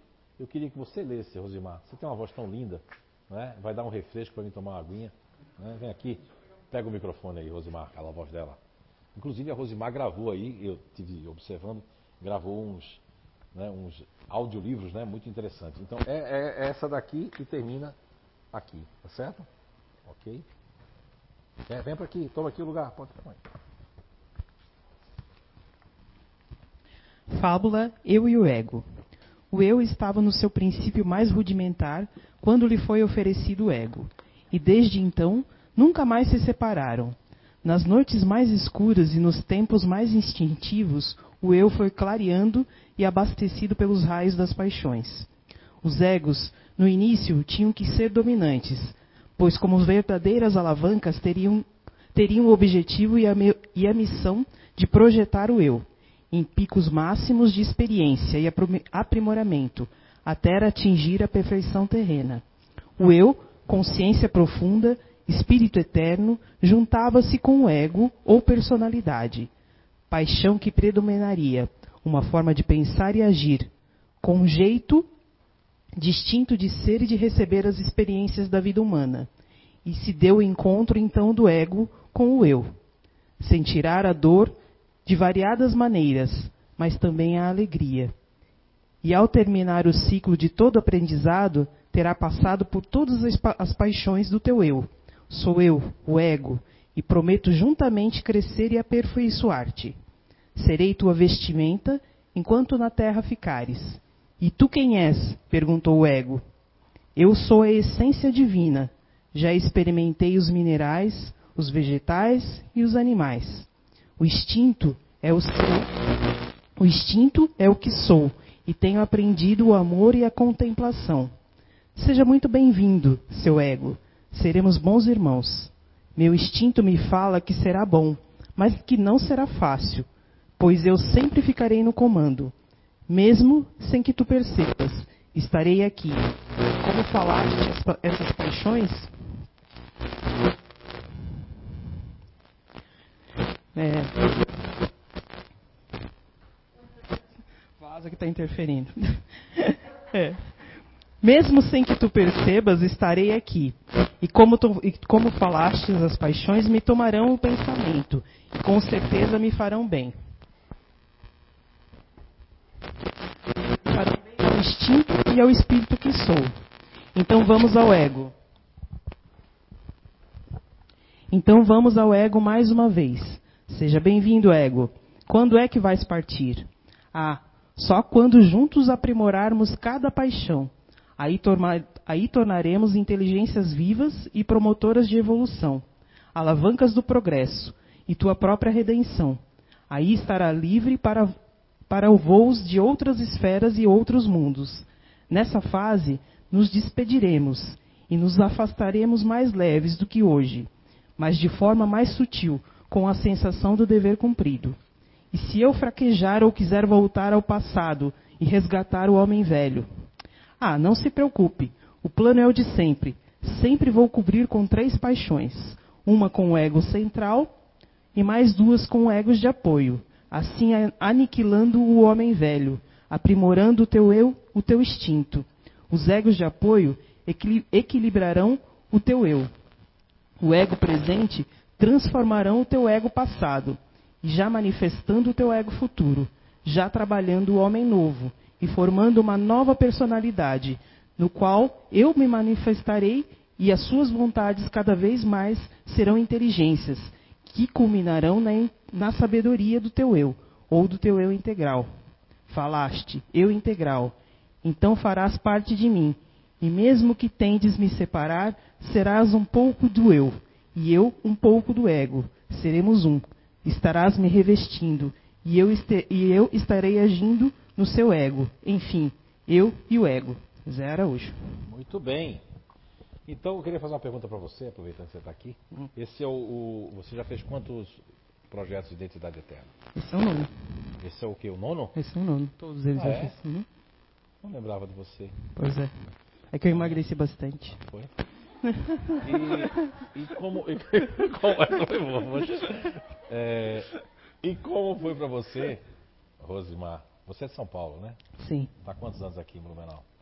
20. 20 anos, eu acho. É, com toda a honestidade e sinceridade que nos cabe aqui dentro dessa casa sagrada, verdadeiramente para as pessoas que estão agora nos assistindo, o que foi para você, o que é que mudou na sua vida, na vida da sua família, é, na sua vida psíquica, mental e emocional, ter esse conhecimento do projeto, esse conhecimento da, do princípio elementar natural? É, mudou muita coisa. É, é, como você falou ali do Rodolfo. Eu sou da mesma base que ele. Eu não gosto de conflito, mas tenho os meus conflitos internos. E saber disso me, me fez ir contra eles. Né? Não adiantava eu só fugir de conflitos, eu tinha que encarar de frente. Então eu mudei muito a minha vida, mudei muito mesmo, depois que eu comecei a participar daqui. Então eu percebi que eu não tinha que me igualar às pessoas, eu tinha que respeitar as minhas vontades. Você que já estudou muito e vem de São Paulo, e, enfim, você reconhece verdadeiramente, sem, sem ser nenhuma lavagem cerebral, verdadeiramente que consegue se comprovar, tanto com o princípio elementar natural, como com a BNI e com o grupo natural de inteligência que você faz parte, isso bate 100% com você? Bate, bate. Às vezes a gente não quer enxergar que, que bate, mas bate. É. É. Certo. E, e sabe, você conseguiu ver seus, seus filhos? Consegui, mais? consegui. Como eu faço, faço, hoje eu sei que eu faço parte de um grupo que observa muito, eu já percebia diferenças neles Sim. sem ter o conhecimento. Mas hoje eu, eu comprovo que realmente eles são, são duas pessoas diferentes que eu amo da mesma maneira, mas que eu tenho que tratá-los de maneira diferente. No seu, no, no seu entender, esse conhecimento pode transformar as pessoas e poder trazer a paz para a humanidade? Com certeza. Com certeza. É, e a gente pode fazer aos poucos, né? Se a gente muda a gente, se a gente muda. É, se a gente se muda, as outras pessoas começam a perceber você. E aí querem saber o que, que é que você está fazendo. Né? E aí você faz a diferença. Às vezes você faz a diferença e não percebe que faz a diferença. Ok, obrigado, Rosimar. Muito bem. Uh, quando, quando eu escrevi o, essa fábula, pequena fábula chamada Eu e o Ego, eu estava num, num sítio, né, que para Portugal sítio é lugar, né? Estava num lugar mais na natureza, e faz alguns anos, né? Eu troquei olhar aqui para muitos anos. Eu havia, tido, eu havia tido um sonho, que na verdade não foi sonho, né? Está lá na questão da, da, da é, 400, é, questão 400 até a, a 400, é, 400 até 400 e, 410, né, 412, de O Livro dos Espíritos. Eu tinha tido um desdobramento. E quando eu retornei ao corpo, e lógico, né, a primeira coisa que eu faço retornando ao corpo, é, hoje em dia eu faço minha meditação, mas depois a primeira coisa que eu tenho que fazer é comer, né? E nesse dia, agora me recordei, eu sempre acordo e como muito de manhã, igual um rei. Né? De manhã eu como um rei. E nesse dia eu não conseguia comer porque aquilo ficava vindo e vindo, vindo, vindo. Aí o papel que tinha na minha frente era um papel de embrulho muito grande, inclusive deve ter o original. Eu comecei a escrever nele, nesse papel. E não era psicografia, porque a minha psicografia é completamente mecânica. e eu, sou, eu tenho inconsciência da psicografia. Né? Isso já foi comprovado é, muitas vezes em muitos lugares. E aí, de repente, me deu aquela inspiração. É como eu me lembrei da palestra que eu estava dando no mundo espiritual, como se fosse isso, e comecei a escrever. Não é? E, e imaginem vocês que eu não revisei nada, a não ser depois o pessoal revisou aí a questão da gramática. Mas muito interessante, né? Porque é uma junção e veio para esse livro que é o livro Arqueologia do Ser, que é um livro, não é psicografado, mas é o estudo é, do, do princípio da natural que eu não tinha nem batizado. Eu colocava base paixões, até meio receoso de mudar o nome, mas depois a própria espiritualidade disse: não, não, não. Isso ali foi porque a gente foi seguindo algo que lá de trás você agora tem que trazer, já que é a descoberta, né? E que eu fiz a descoberta, então como descobridor, então também tinha o direito de rebatizar essa nomenclatura. Então vamos lá. Muito obrigado. Então, dito isso, nós vamos agora mostrar aqui para vocês. Estou em casa, vocês aí vão ficar agora com a imagem. Aqui no parágrafo de baixo, as paixões nas primeiras idades da alma, né? Tem de comum com o instinto a serem as criaturas solicitadas por uma força igualmente inconsciente. Então, as paixões nascem principalmente das necessidades do corpo e dependem, quer dizer, nascem, né? Nasceram na necessidade do corpo nasce da necessidade do corpo, porque é uma necessidade que nós temos para realmente colocar a nossa psique, é, os nossos, é, é, a, a, inclusive a, o nosso arcabouço, como também os caminhos cognitivos, seja de retenção de aprendizado, seja de informação, seja de inclusive de colocar a nossa energia, de colocar os nossos conhecimentos né, para as outras pessoas. Bem, então aqui continua. O que acima de tudo, as distingue do instinto é que são individuais. Ou seja, olha só, mais uma comprovação que Allan Kardec nos traz, que as paixões são individuais.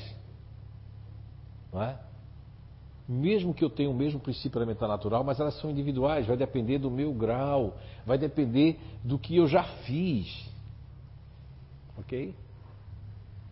E não produzem como este último, efeitos gerais uniformes. Como este último é o instinto. É? São vários efeitos, né? Variam, ao contrário, de intensidade e de natureza. Quer dizer, as paixões variam. Nós temos uma paixão que dá disponibilidade e varia de intensidade em relação ao que nós chamamos ali da indolência, né? Varia de intensidade. Que varia de intensidade para um emocional para dentro, um emocional para fora, que varia de intensidade de um continuador ativo para um continuador emocional, de um princípio elementar da conservação emocional para a conservação ativa. Percebem aí? Conforme os indivíduos. São úteis como estimulante até a eclosão do senso moral, que faz nasça de um ser passivo um ser racional. Ou seja, aqui a questão do passivo e racional, no original do francês, o que eu percebi, não falo francês, mas fui observando ali é, com um olhar crítico, é que a passividade que a pessoa tem na Terra de ser é, manipulada, a passividade de que a pessoa está para aprendizado, para aprendizado, há uma racionalidade de saber distinguir já que o capítulo aqui intitulado é o bem e o mal, eu saber distinguir aquilo que me faz mal ou aquilo que me faz bem, o que é o bem e o que é o mal. Uma constituição de um planeta que ainda é de provas e expiações. Bem, são úteis, né, como já falou aqui, nesse momento, tornam-se não só inúteis, como nocivas ao progresso do espírito, cuja desmaterialização retardam então, quando a pessoa está num, num, num, grau já muito evoluído, ela não pode mais ficar aqui, porque aqui tem esses princípios elementares natural e as paixões. É aí ela não pode vir mais para a Terra, a não ser que ela venha com uma missão muito grande, né, que ela tem aqui. Aí ela vem, mas também ela tem um código de proteção. E quando a pessoa vem numa missão, quando ela não vem em missão, aí também quando não tem mais missão e ela está progredindo em outros mundos, que são muitos casos, e aí realmente ela não tem mais necessidade de, de aprender nas paixões. Aí é aprendizado que a gente está falando, né? A gente está falando de missão. Missão é outra coisa. Eu venho, mas não venho para aprender, eu venho para ensinar. o outro vem para progredir, o outro vem para outra coisa, cada um que vem para uma coisa.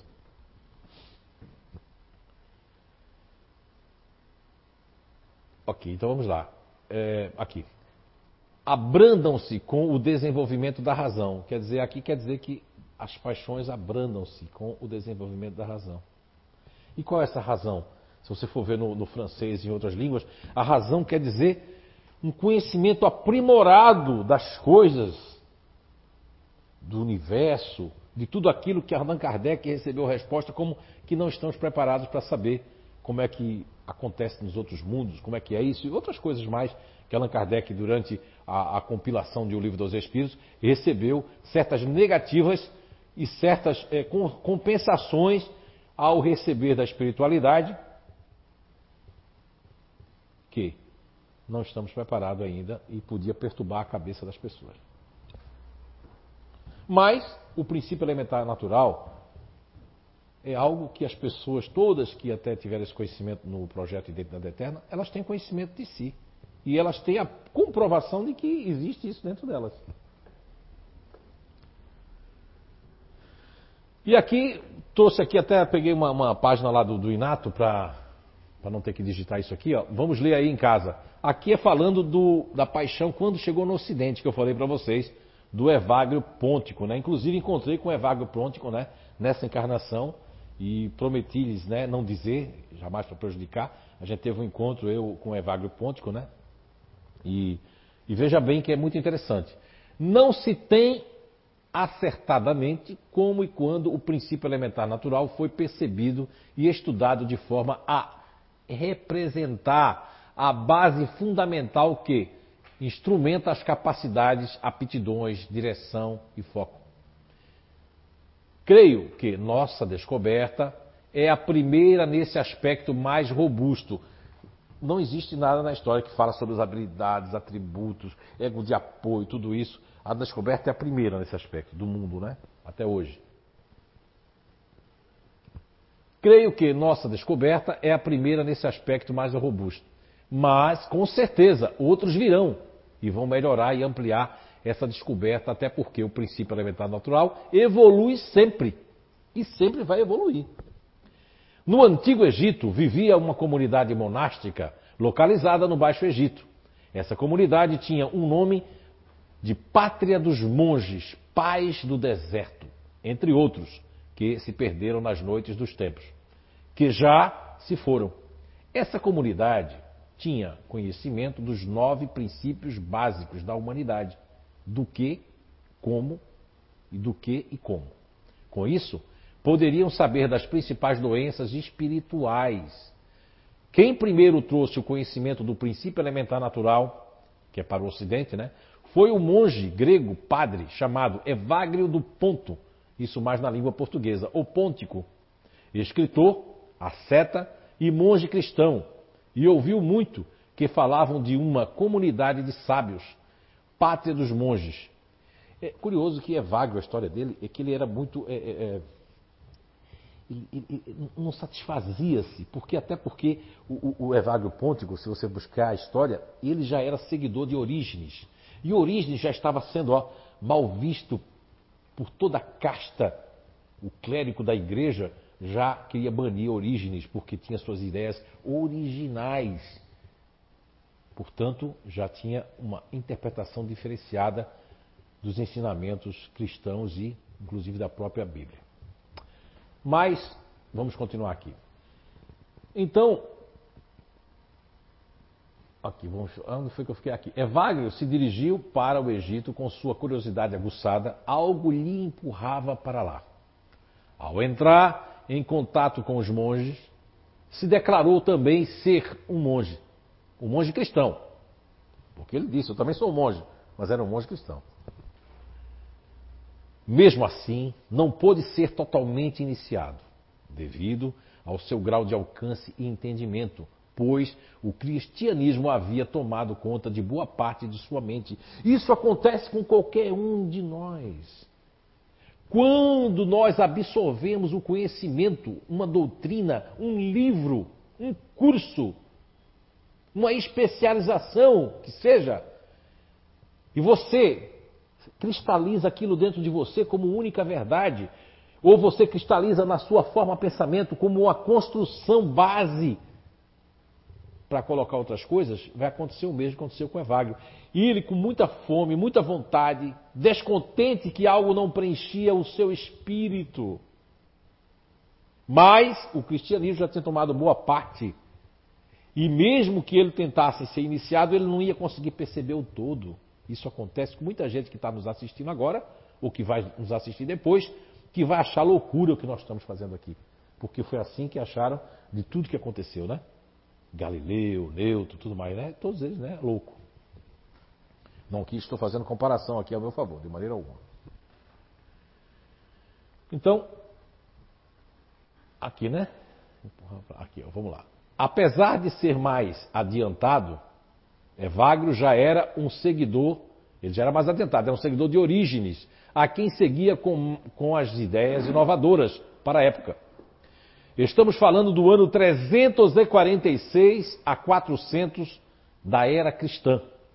Mesmo com algumas informações já bastante substanciais, ficou maravilhado e muito empolgado com o tamanho conhecimento e aí levou para a igreja. E quem, quem quiser saber da história, vai adquirir o livro Você a Cura 1, vai pesquisar, é? que tem a história dele com tem a história de, Tomás de São Tomás de Aquino, o Dante Alighieri fez uma comédia chamada Os Sete Pecados, e aí vieram com essa história toda, porque Evagrio Pontico não apresentou os nove. Ele pegou, ficou com um escondido, porque já era desconfiado da igreja, e apresentou oito. Do oito teve gente lá que aí. É uma história que vocês têm que pesquisar, tá bom? O importante não é essa história agora, é o que vem depois. tá bom? Bonitinho, né, Wagner, né? Tá mais bonito hoje em dia, viu?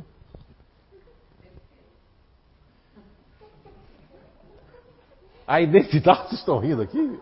Legal, isso é bom. Rir é bom, né?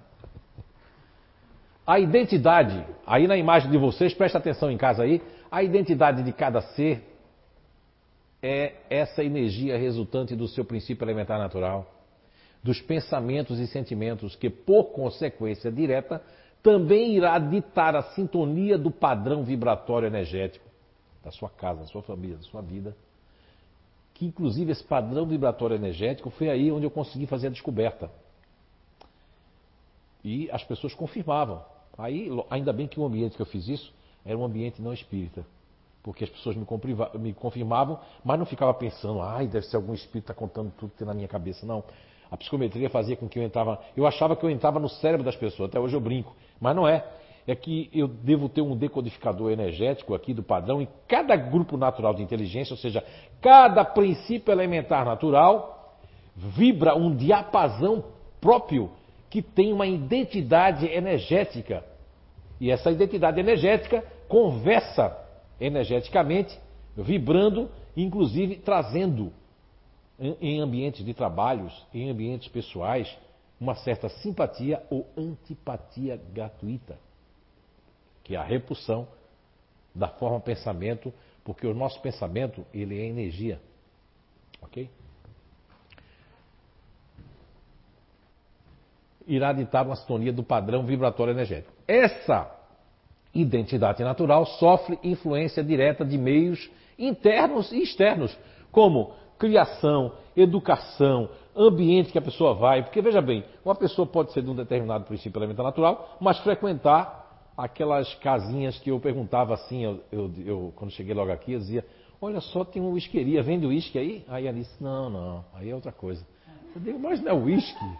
Whiskeria? Eu achava que era venda de uísque. Poxa, que interessante, ó. o pessoal para o carro para beber uísque, como é que eles vão dirigir depois? Ela disse, não, não, eles vão beber outra coisa. Lá no Nordeste a gente conhece como Casa da Luz Vermelha. Não é? Ok? Quem é de fora do Brasil, dá uma pesquisada, Casa da Luz Vermelha, ok? Que vai entender. Muito bem. E eu realmente fiquei, né? Quando ela me explicou o que era, eu disse, mas o que, que tem a ver o isqueria né, com.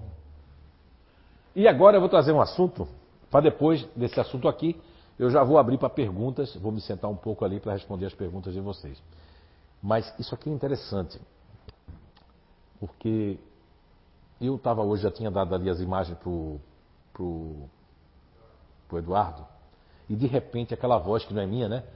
Sugeriu no meu ouvido assim, por que você não fala hoje que há uns 4, 5 anos atrás você ia falar sobre o princípio elementar natural e os siameses, né? E você calou-se, não falou. 4, 5 anos atrás, de um desses identidades aí. E aí eles me lembraram isso, que eu não lembrava mais.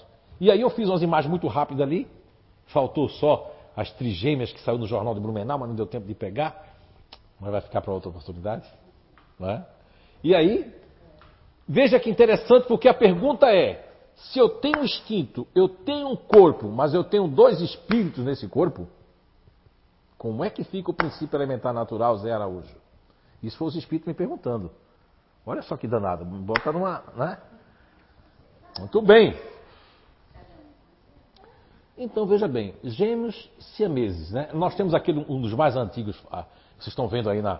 Olhem aí na imagem de vocês, e eu estou aqui pequenininho aí na imagem de vocês, né, falando com vocês, mas vocês estão vendo aqui que essa foto dos siameses é uma das mais antigas que existem, né? Eu creio que é uma das mais antigas. São os irmãos siameses, até veio esse nome por conta deles, inclusive, né? Não sei se vocês sabem disso. E depois tem aquelas irmãs ali também, que já é em outro local, já não é mais lá de onde veio os siameses, né? Então, aí depois nós temos aqui, ó, eles dividiam dois corpos mas colados, elas dois corpos, mas aqui já é, ó, um corpo só. Aí onde vocês estão vendo esse garoto, ó o outro garoto que não tem pernas. Esse só tem braços, não tem pernas. E como é que fica o pen aí? Não é? E essas duas aqui, ó, que tem um braço para cada uma, que vocês estão vendo aí na imagem de vocês com a setinha ali, ó. Não é? Cresceram, ó. Hein?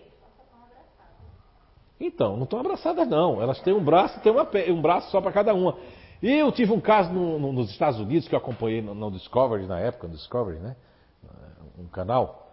E eu lembro que aquilo foi fantástico para mim assistir. Eu quero ver se eu acho, porque foi muito em cima para vocês. Uma irmã, eu identifiquei que ela era completamente com o princípio elementar natural, que faz parte de uma base ativa, com inteligência ativa. Ela queria dançar, ela queria sair e a outra irmã, completamente o contrário. Vinha o princípio elementar da indolência, muito racional, caseira. E aí o entrevistador, eu vou achar esse vídeo ainda. Não sei se já saiu, mas eu me lembro que o entrevistador fez uma pergunta muito capciosa, como diz lá no Nordeste, né? Cabulosa. A pergunta foi: como é que vocês fazem fazer sexo? Olha, ela vai aí, põe ali o lençol, ela faz. É, é, é, veja bem, um outro caso que eu achei interessante, porque isso aí é coisa de inimigo de outra vida, só pode ser, né? É que houve um caso que eu vi, que eu também quero ver se eu acho, que a pessoa beliscava aqui, ó, se eu beliscasse o outro, a dor sentia no cérebro contrário. Eu beliscava o outro, quer dizer, eu não podia beliscar o, o braço do outro, porque quem sentia a dor era o outro. É muito interessante. E como não acreditar em Deus? Como não acreditar na reencarnação? Como não acreditar na justiça divina? Então, o princípio elementar natural, neste caso, o PEN, ele não sofre alteração. A única alteração que ele vai ter é que ele vai ser possuído de um único organismo. E aí, o que é que nós temos? No caso, o que me chamou a atenção nessa, nessa reportagem é que eu fiquei pensando, como pesquisador, né, estudioso. Eu digo, olha só, se ela é ativa imprime a energia no corpo e a outra imprime aquela energia racional, aí eu perguntei para mim mesmo, o que é que, o que, é que faculta um GABA, que é um neurotransmissor da indolência, e a adrenalina e a noradrenalina, que são substâncias, né? São neuroquímicas que vão realmente estar em antagonismo.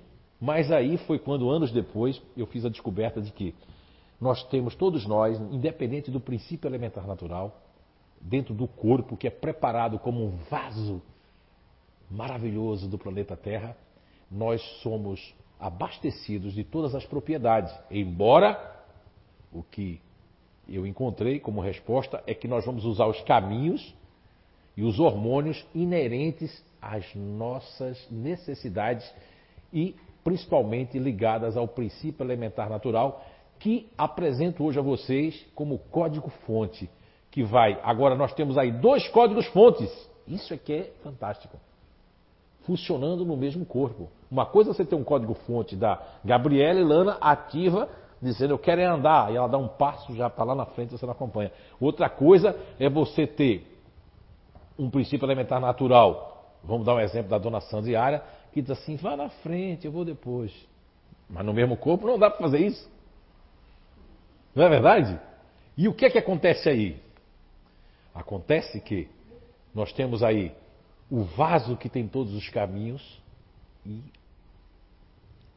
isso é fantástico. E dois códigos fontes que vão trabalhar com hormônios opostos, porque o sistema nervoso vai ficar subdividido.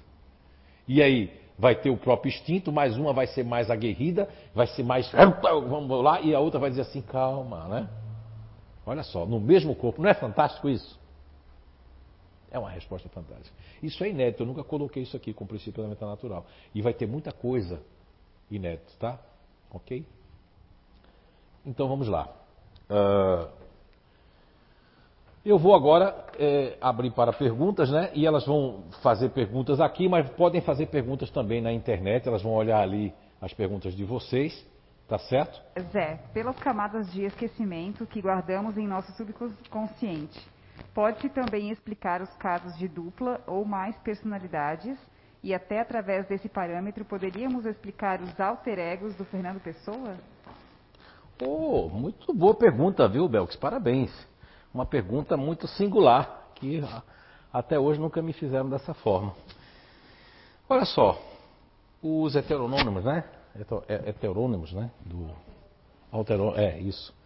É, inclusive, isso dá para explicar não só a questão, é, não é dele ter várias personalidades. Eu creio muito, Belks, eu, isso é, minha, isso é meu ponto de vista de que Fernando Pessoa ele tinha uma sensibilidade mediúnica muito forte.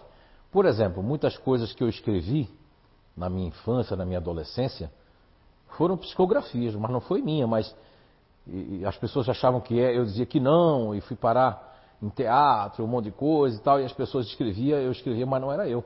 Mas eles não assinavam o nome também. Mas eu tenho certeza que eu, que eu não fiz aquilo. Então, pode ser Pode ser, né? eu, eu acredito que é, mas pode ser que realmente seja uma grande mediunidade que ele tinha. E espíritos, ele até me, me confirmou, quando eu estive em Portugal, eu estava com o José Lucas indo para dar uma palestra e, e paramos em Évora, né? Isso ali no Alentejo. E aí apareceu para mim aquele homem que aparecia na infância para mim, mas eu não sabia que era Fernando Pessoa. E ele apareceu e ele disse que eu havia sido um dos alterônomos, né? É, dele, escrevi alguma coisa. Então isso me deixou confuso, aí eu fiquei pensando, a pensar. Essas pequenas poesias que vinham com oito, nove anos, como é, gato e sapato, né? O boi, a vaca, a vaca e o boi, o sapo e a sapa, a sapa e o sapo, quem fez, quem faz o sapato, um bicho no mato. Eu mato esse bicho do mato e do couro, eu faço sapato. Aí vai saber, né? Se foi ou se foi quem foi que fez isso, né? E outras crônicas e poesias, né? Que nós eh, escrevemos além da infância e da adolescência. Agora, vou responder essa outra parte. Agora, a questão das, dos princípios elementares naturais que nós temos, dentro, eu vou chegar nessa identidade eterna, a falando dessa programação que, e da liberação do, do, do grau evolutivo que uma pessoa numa mesma encarnação, se ela for mais evoluída, ela pode usufruir positivamente de. Você já conhece, que você já fez o inato, você já fez identidade, você sabe que tem dois egos de apoio, como diz aqui a fábula, eu e o ego.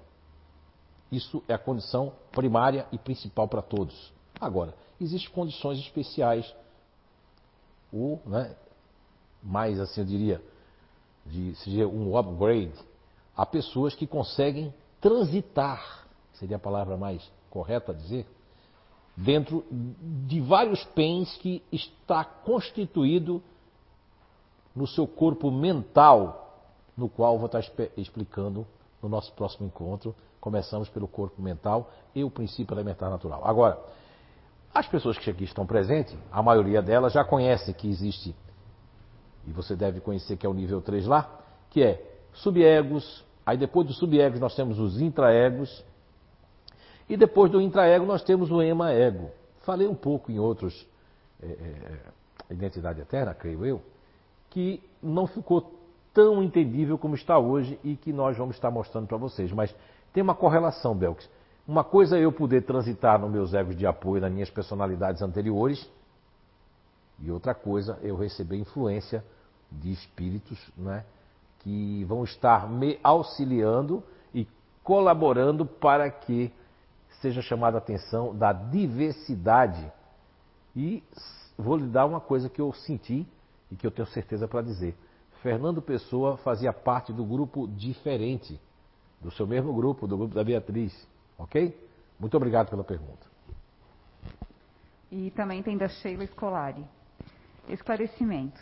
Na fertilização in vitro, conforme já foi falado, o PEN inicia sua jornada, ok? Existe algum tipo memória, seja orgânica ou espiritual, tanto do óvulo quanto do espermatozoide, que faz com que aquele espírito tenha um PEN com atributos dos seus pais? Ou esse PEN é algo individual e intransferível?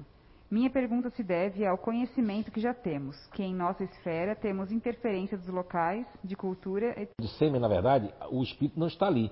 Agora, você falou muito bem, e ela deu bem para entender. A Sheila falou entre o, quando está o espermatozoide e o óvulo.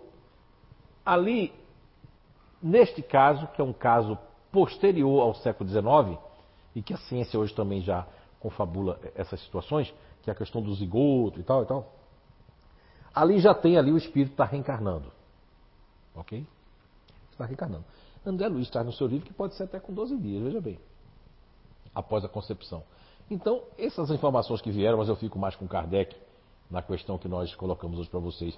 E na questão de que o espírito, existe as reencarnações compulsórias, existe aquelas que são programadas. E creio eu, na minha é, humilde interpretação, de que esses casos das gravidez in vitro, que, é, que são artificiais, não, não, não, existe a questão do, do, coito, né? a questão do, do, do, prazer, elas estão interligadas mais a uma, a uma, reencarnação programada, onde se pode programar dia, hora, é, acompanhar o negócio do médico, colocar lá, e aí as lembranças, porque veja bem, nós trouxemos hoje que há uma perturbação nesse período da concepção, seja artificial ou seja homem e mulher na corrida do espermatozoide, que ali há uma perturbação até a espiritualidade responde Allan Kardec, até o nascimento, entre a concepção e o nascimento, há uma grande perturbação, onde o mais importante nessa perturbação são dois fatores, o mais importante são dois fatores. O primeiro é o esquecimento do passado. E o segundo é o novo princípio elementar natural no qual a pessoa vai ser revestida. Bem, tirando isso, Aí nós vamos para as percepções marcantes.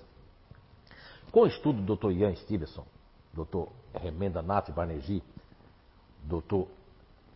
Hernani Guimarães Andrade, e hoje continuado pelo que não é espírita, Dr. Jim Tuck, na, no estado da Virgínia, na Universidade de Virgínia, Estados Unidos, fica bem claro para as pessoas que estão abertas ao conhecimento com lógica, de que muitos de nós podemos ser é, morto, desencarnado, antes da hora.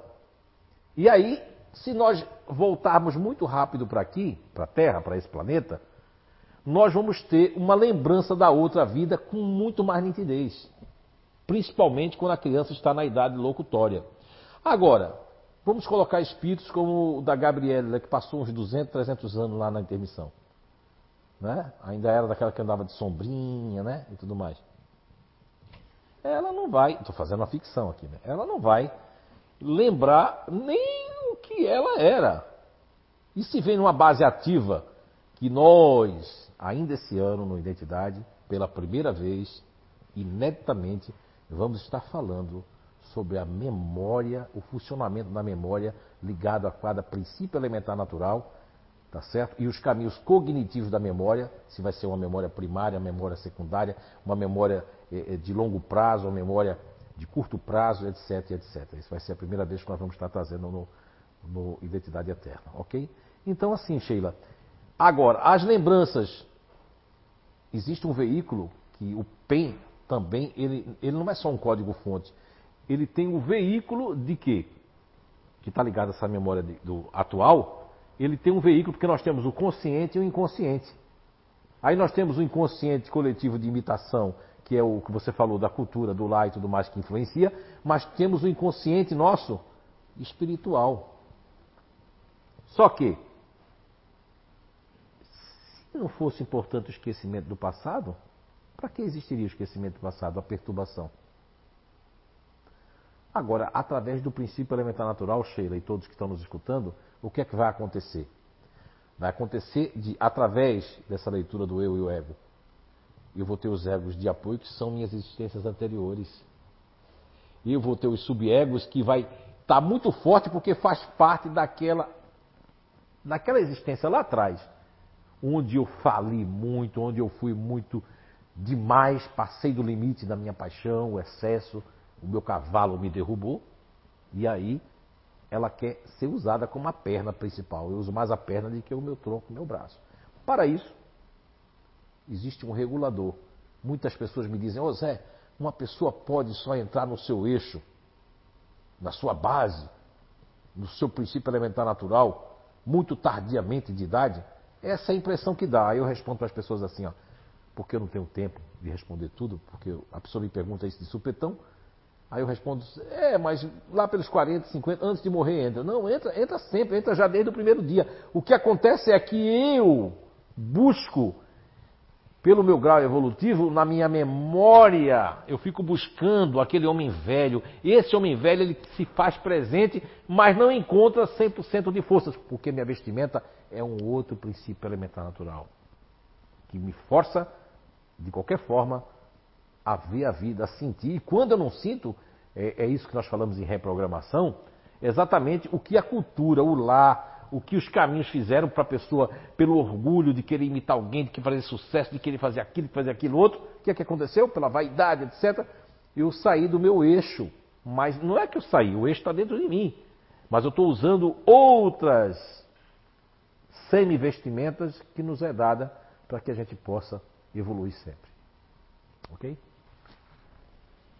Vou ler só um comentário antes da Beatriz fazer uma pergunta.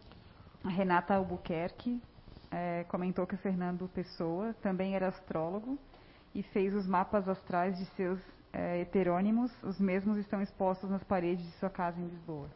Olha aí, tá vendo você? Só que nessa época ele se fala. Primeiro, ele, muitas pessoas são médiums de igrejas protestantes, artistas, cientistas, médicos, não sabem, porque a mediunidade não escolhe. Agora, eu posso, olha só que coisa inteligente, fazer o mapa astral das personalidades que existem no inimigo. Não é fantástico isso? Isso é um. Por isso que não é à toa que até hoje o Fernando Pessoa é utilizado em todas as universidades do mundo, porque é uma referência, porque fez algo, morreu, desencarnou muito cedo. Não é? Ok? Muito bem. Obrigado, Renata. Muito bem, muito bem visto. Pergunta dali da Beatriz. Então, eu queria perguntar sobre gêmeos siameses, mas acho que eu vou perguntar outra coisa que eu já tenho mais alguns dias que eu queria te perguntar. Vou perguntar sobre o princípio elementar natural, que você colocou ali e coloca no, no livro Você é a Cura, sobre a evolução do princípio elementar natural. É, Fala um pouquinho sobre essa evolução. Eu queria entender, eu li, li novamente, né? O, estou, não terminei ainda o primeiro do Você é a Cura, mas me chamou muita atenção dessa vez, acho que li com um olhar mais de estudo, mas eu queria entender um pouquinho mais sobre a evolução do princípio elementar natural. Ok, Bia.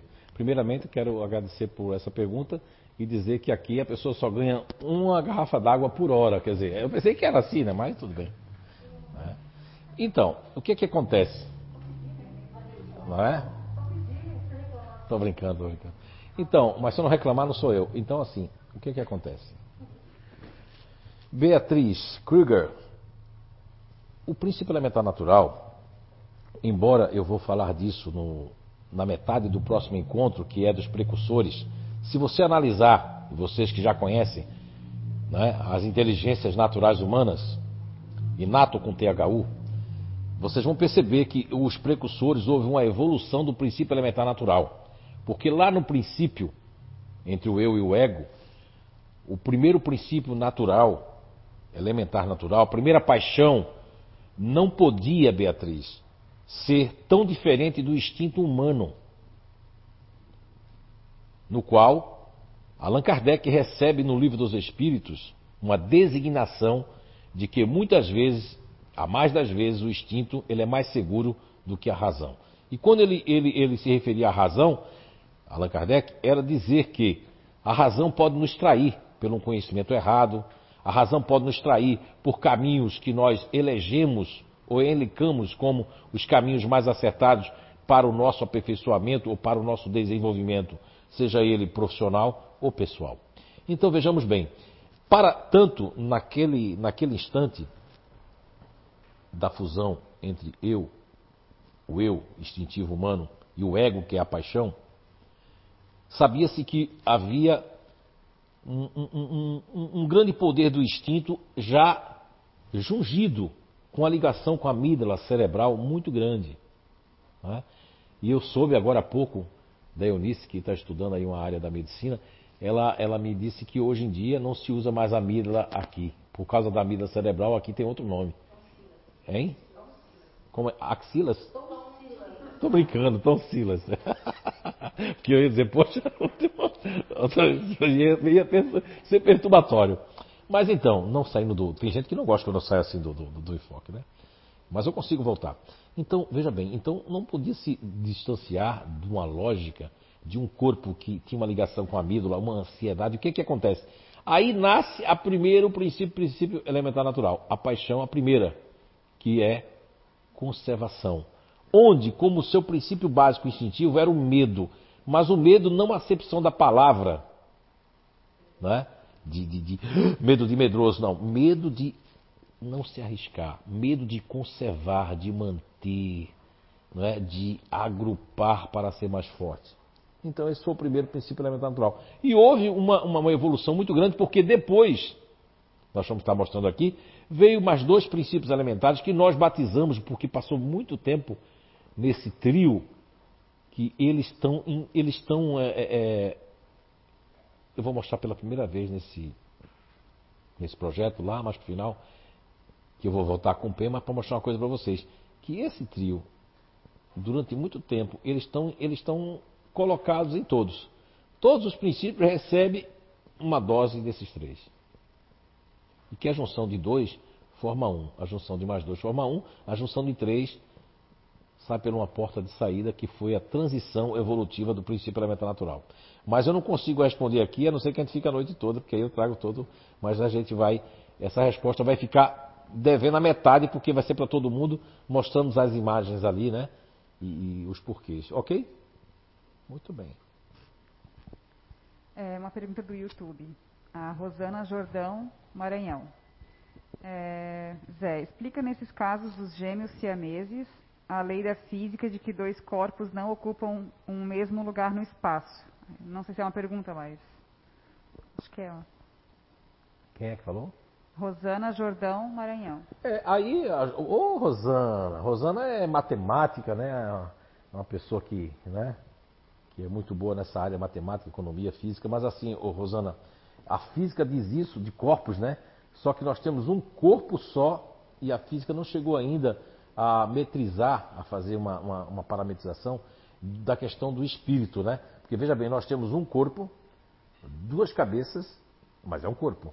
E nós temos dois espíritos ocupando não espaço, mas ocupando um corpo que a ciência pouco conhece, a não ser na parte física. Mas a ciência ainda, um pouco da física quântica, que eu vou trazer aí no novo projeto, já vem trazendo é, é, é, todo o composto energético, tanto do, do, coração como de outros órgãos que nós temos, que tem, sua, tem a sua bioenergia própria, né?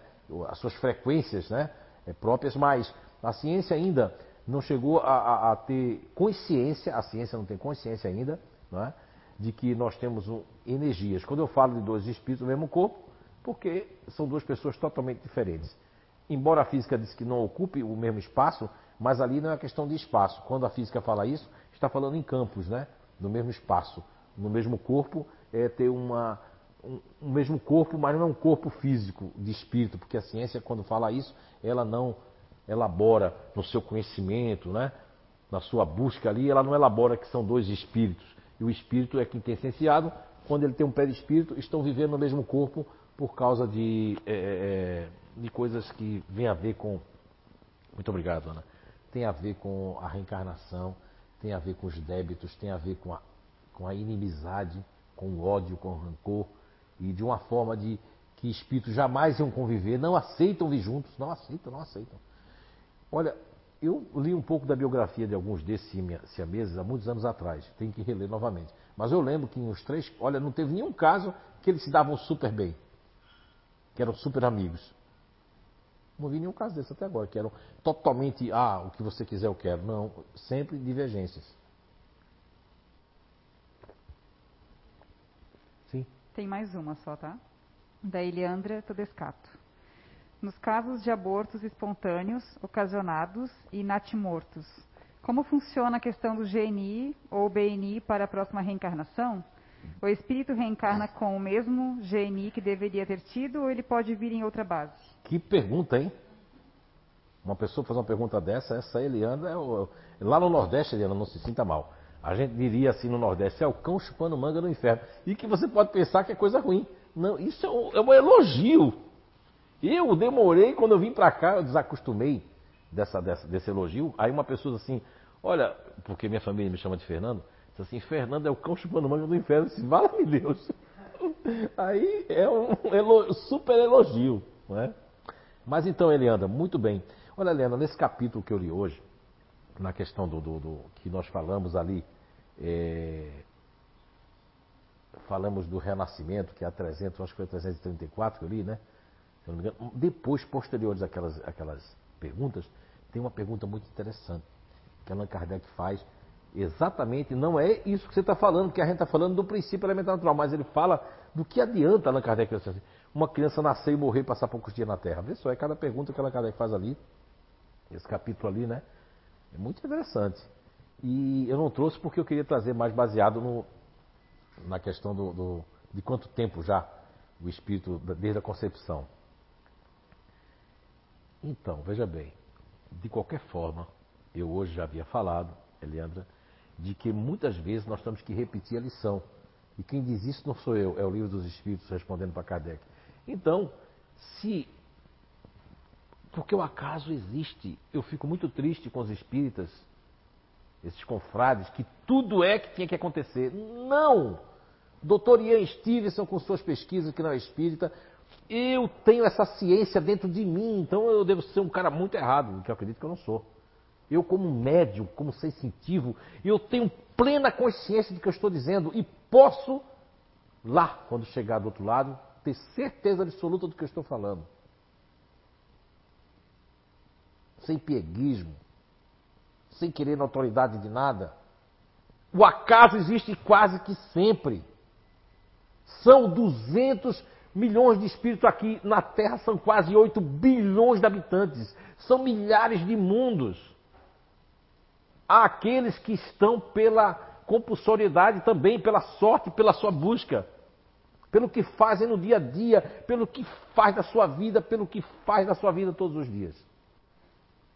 Isso, isso sim vai ser comprovado. O pieguismo dentro do espiritismo, querer dizer que cai um avião, foi resgate coletivo, cai não sei o que lá. Eu sempre achei que eu era um louco. Um dia o espírito disse para mim, aqui não é espírito nem obsessor, porque eu estava muito bem. É o conhecimento que nós trazemos lá dentro do nosso íntimo que diz que não é. E lá no livro dos Espíritos, nas leis naturais, também comprova o que eu estou dizendo. Aí se pega só com aquela palavra que não cai uma folha que Deus não quer. Não! Mas também Deus deixa. Fala com isso não. Tem gente que diz assim, ai que Deus me proteja. Olha, são 8 bilhões de habitantes para Deus proteger. Olha a hierarquia dos guias espirituais. Eu vejo muito espírita que faz o seguinte: não lê, não estuda, Aí fica refém do medo, refém da perturbação. Meu, estude, que o conhecimento te traz liberdade, te traz. Não é fé, traz mais do que a fé, traz o saber. E quando eu sei, eu não me amedronto de nada, mas quando eu ainda não sei, eu tenho medo. E geralmente o medo, ele vem e faz espíritos desencarnarem nasciturno, nasce morto espíritos que a mãe renega por vários motivos. É porque é inimigo da outra vida? Não, porque não se cuida. Porque fuma na gravidez, porque bebe, porque toma droga. São tantos motivos que tem para, primeiro, olhar a ciência, o porquê aconteceu do espírito não conseguir nascer. Porque um livro aqui, não, não porque é psicografado por nós de maneira nenhuma, quero fazer apologia a isso, mas aquele livro que eu estou vendo na capa ali, que se chama Caminheiros do Bem. É muito interessante essa psicografia pelo espírito do irmão Jonas, onde nos traz uma jovem, uma mulher, uma jovem, que ela está sendo perturbada, sugada por obsessores do qual ela havia abortado e outros morreram porque não houve o cuidado materno. Eu, particularmente, Zé Araújo, considero a maternidade não só sublime, mas tem uma mulher como co-criadora de Deus. Entendo que muitas mulheres não querem ser mãe. Muitas vezes são espíritos masculinos, ainda com a psique de não ter o compromisso com a maternidade, e são N explicações. Não se atenha com essa que eu estou dando agora. Agora, Eliandra, fazendo um, um vamos colocar um ciclo dentro da sua pergunta, são muitas respostas diferentes, porque os motivos são muitos e milhares dentro de uma cadeia de motivações nos quais pode estar repetindo o próprio princípio elementar natural, mas é mais provável, eu vejo assim, que não. Que está, porque se eu, é mais provável que não. Se eu, eu, eu desencarnei ali num aborto, aí pode repetir sim. O que, eu, o que eu não trago do aborto é o outro anterior, mas do aborto, como você perguntou para o outro, pode ser o mesmo. Mas também pode vir assim, ó, com a mãe dessa, se quiser vir de novo ali, a gente vai ter que botar um, um que aguente mais. Vamos colocar o mais frio. Colocar a pessoa no princípio elementar, a gente tinha colocado ativo, mas como ele também não, não tem que espiar ou resgatar no, no racional, vamos colocar uma corrente centrípeta. Aí é onde entra a minha descoberta das energias que são dentro dos chakras, que é energia centrífuga e energia centrípeta, que está na física, viu, dona Rosana? E aí vai se modificar por esse motivo com uma inteligência muito, muito maior. A sua pergunta me lembra uma pergunta que me fizeram, mandaram ali por, por como é que é? Por aquele negocinho Instagram, né? Mandaram lá no Instagram do Zé Médio. E até viu, Leandro, eu, a sua pergunta eu não vou responder porque você mandou ali. Eu nem me lembro mais uma pergunta, só olhei rapidamente, visualizei, estava vindo para cá. Ele perguntou alguma coisa se do campo emocional na alma, mas a pergunta dele faz parte da BNI, quando eu vou entrar na BNI, que é daqui a 15 dias. Mas a sua pergunta, Leandro, me lembrou uma pergunta que me fizeram esses dias ali, e depois não sei se. Até tá lá. Eu acho que a pergunta foi assim, ó. E também essa pergunta, a pessoa pergunta sobre é, por que, olha só, isso vai de conta você. Esse conhecimento do princípio elementar natural, por que não está, que é, está comprovado em mim, a pessoa diz, na minha família, por que não trouxe por Joana de Anjo, lá pelo, pelo outros médios, não está trazendo isso aí, né? A pergunta foi bem assim. A resposta é quase parecida essa que eu vou dar aqui do nosso estudo, porque são milhares de motivações. Embora o espírito lá nem saiba disso ainda, mas tem que trazer essa psicologia transpessoal, a quarta força, para as pessoas que ainda nem absorveram isso. E essa daqui é para as pessoas que estão, ó, realmente querendo dar uma super adiantada na encarnação e comprovando por ela mesma. O, que é bom é, é que você, Leandra, que é uma pessoa super parecida com Allan Kardec, você sabe disso em relação de ser questionadora, de não confiar nas coisas, como a, a Ana aqui também é, né? Vocês já comprovaram que vocês fazem parte desse grupo, desse princípio elementar natural. Isso aqui é fantástico. E sua pergunta foi fantástica. Parabéns, muito obrigado. Mas eu vou terminar respondendo ela assim. Pode ser modificado o PEN ou pode ser o mesmo. Vai depender da mãe se ela está receptiva. Se o espírito é muito inimigo, aí, quando eu estou falando são várias respostas, porque tem o vício, tem a mãe que não se cuida, né? Tem a questão da empatia é, dos espíritos, tem a questão do, do, grau de antipatia, tem a questão é, do lugar onde vai nascer, se era para ele realmente ser abortado para sentir a dor de ser rejeitado por um aborto. É, são muitas questões que existem intricadas aí, mas uma coisa eu posso lhe afirmar. Independente dessas intricações, né, que, implicações que existem, o princípio elementar natural pode ser modificado por uma questão de resistência, para ter mais resistência no corpo. Ah, então com isso você quer dizer que uma pessoa racional tem mais resistência? Não. E eu vou ter mais resistência em relação a, a, aos fluxos negativos da minha mãe mandando pra cima de mim. Se eu sou emocional, eu já. ela me odeia, ela me odeia. Desculpa. Se eu sou ativo, eu digo, quero sair daqui, vou dar uma bofetada na cara. E se eu sou racional, eu fico ali, ó. Não é comigo, não é comigo. Lógico, isso aqui é só fazendo um, uma fantasia, mas para entender, porque são muitos, né? Em relação ao PEN, o que eu posso dizer que pode mudar ou não vai depender da reciprocidade né, da mãe ali de ser receptiva. E os outros intrincamentos são realmente que acontecem, né? Porque são muitos motivos para uma gravidez não dar certo e para haver o aborto. São muitos motivos. Ok? Espero ter respondido. Obrigado pela pergunta.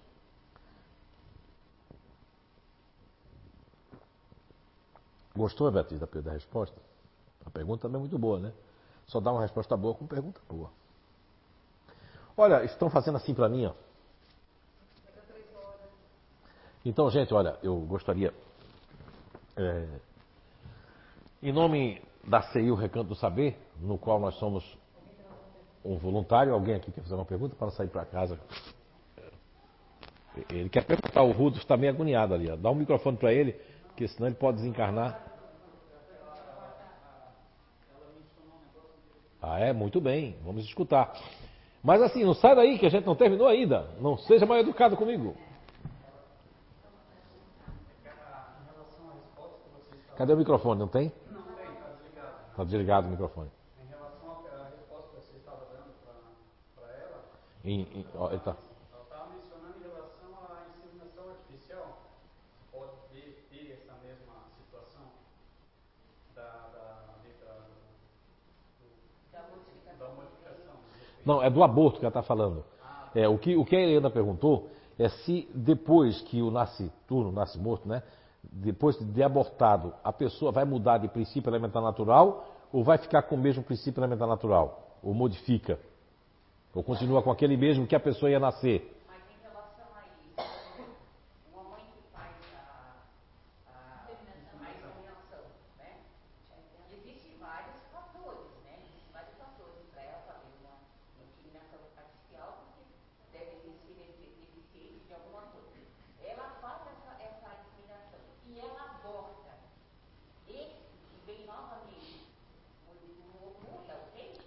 Sim.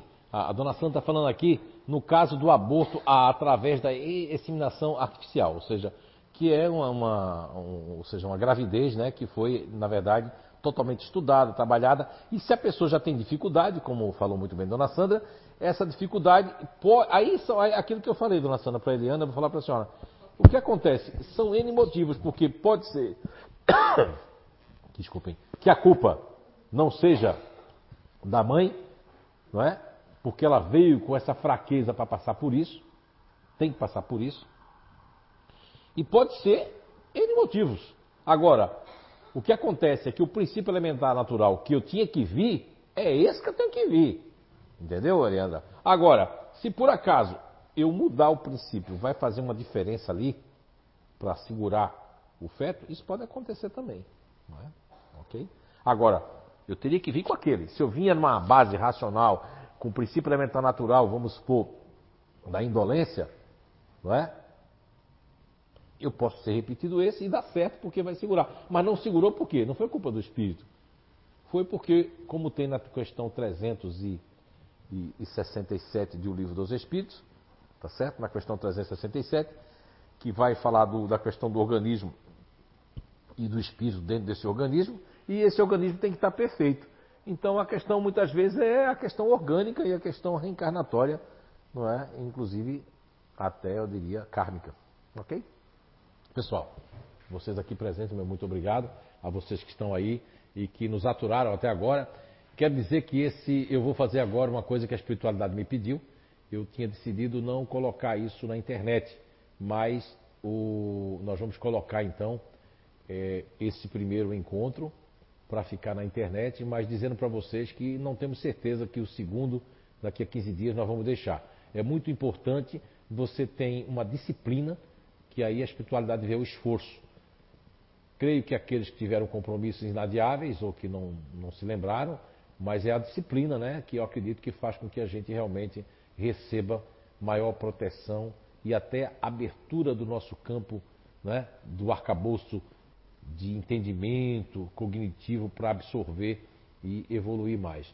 Que o Papai do Céu abençoe a todos nós e que possamos todos aí vocês, na, na, na casa de vocês, ficarem em paz, com o coração em paz, buscar realmente esse conhecimento da personalidade, né, como nós temos ali na questão 919 do Livro dos Espíritos, que é a resposta que Kardec recebe de como nós podemos dominar, tentar dominar e não sermos instrumentos do mal ou recebermos essas influências. E a resposta vem com o conhecimento de si mesmo. Muita paz, um beijo no coração de todos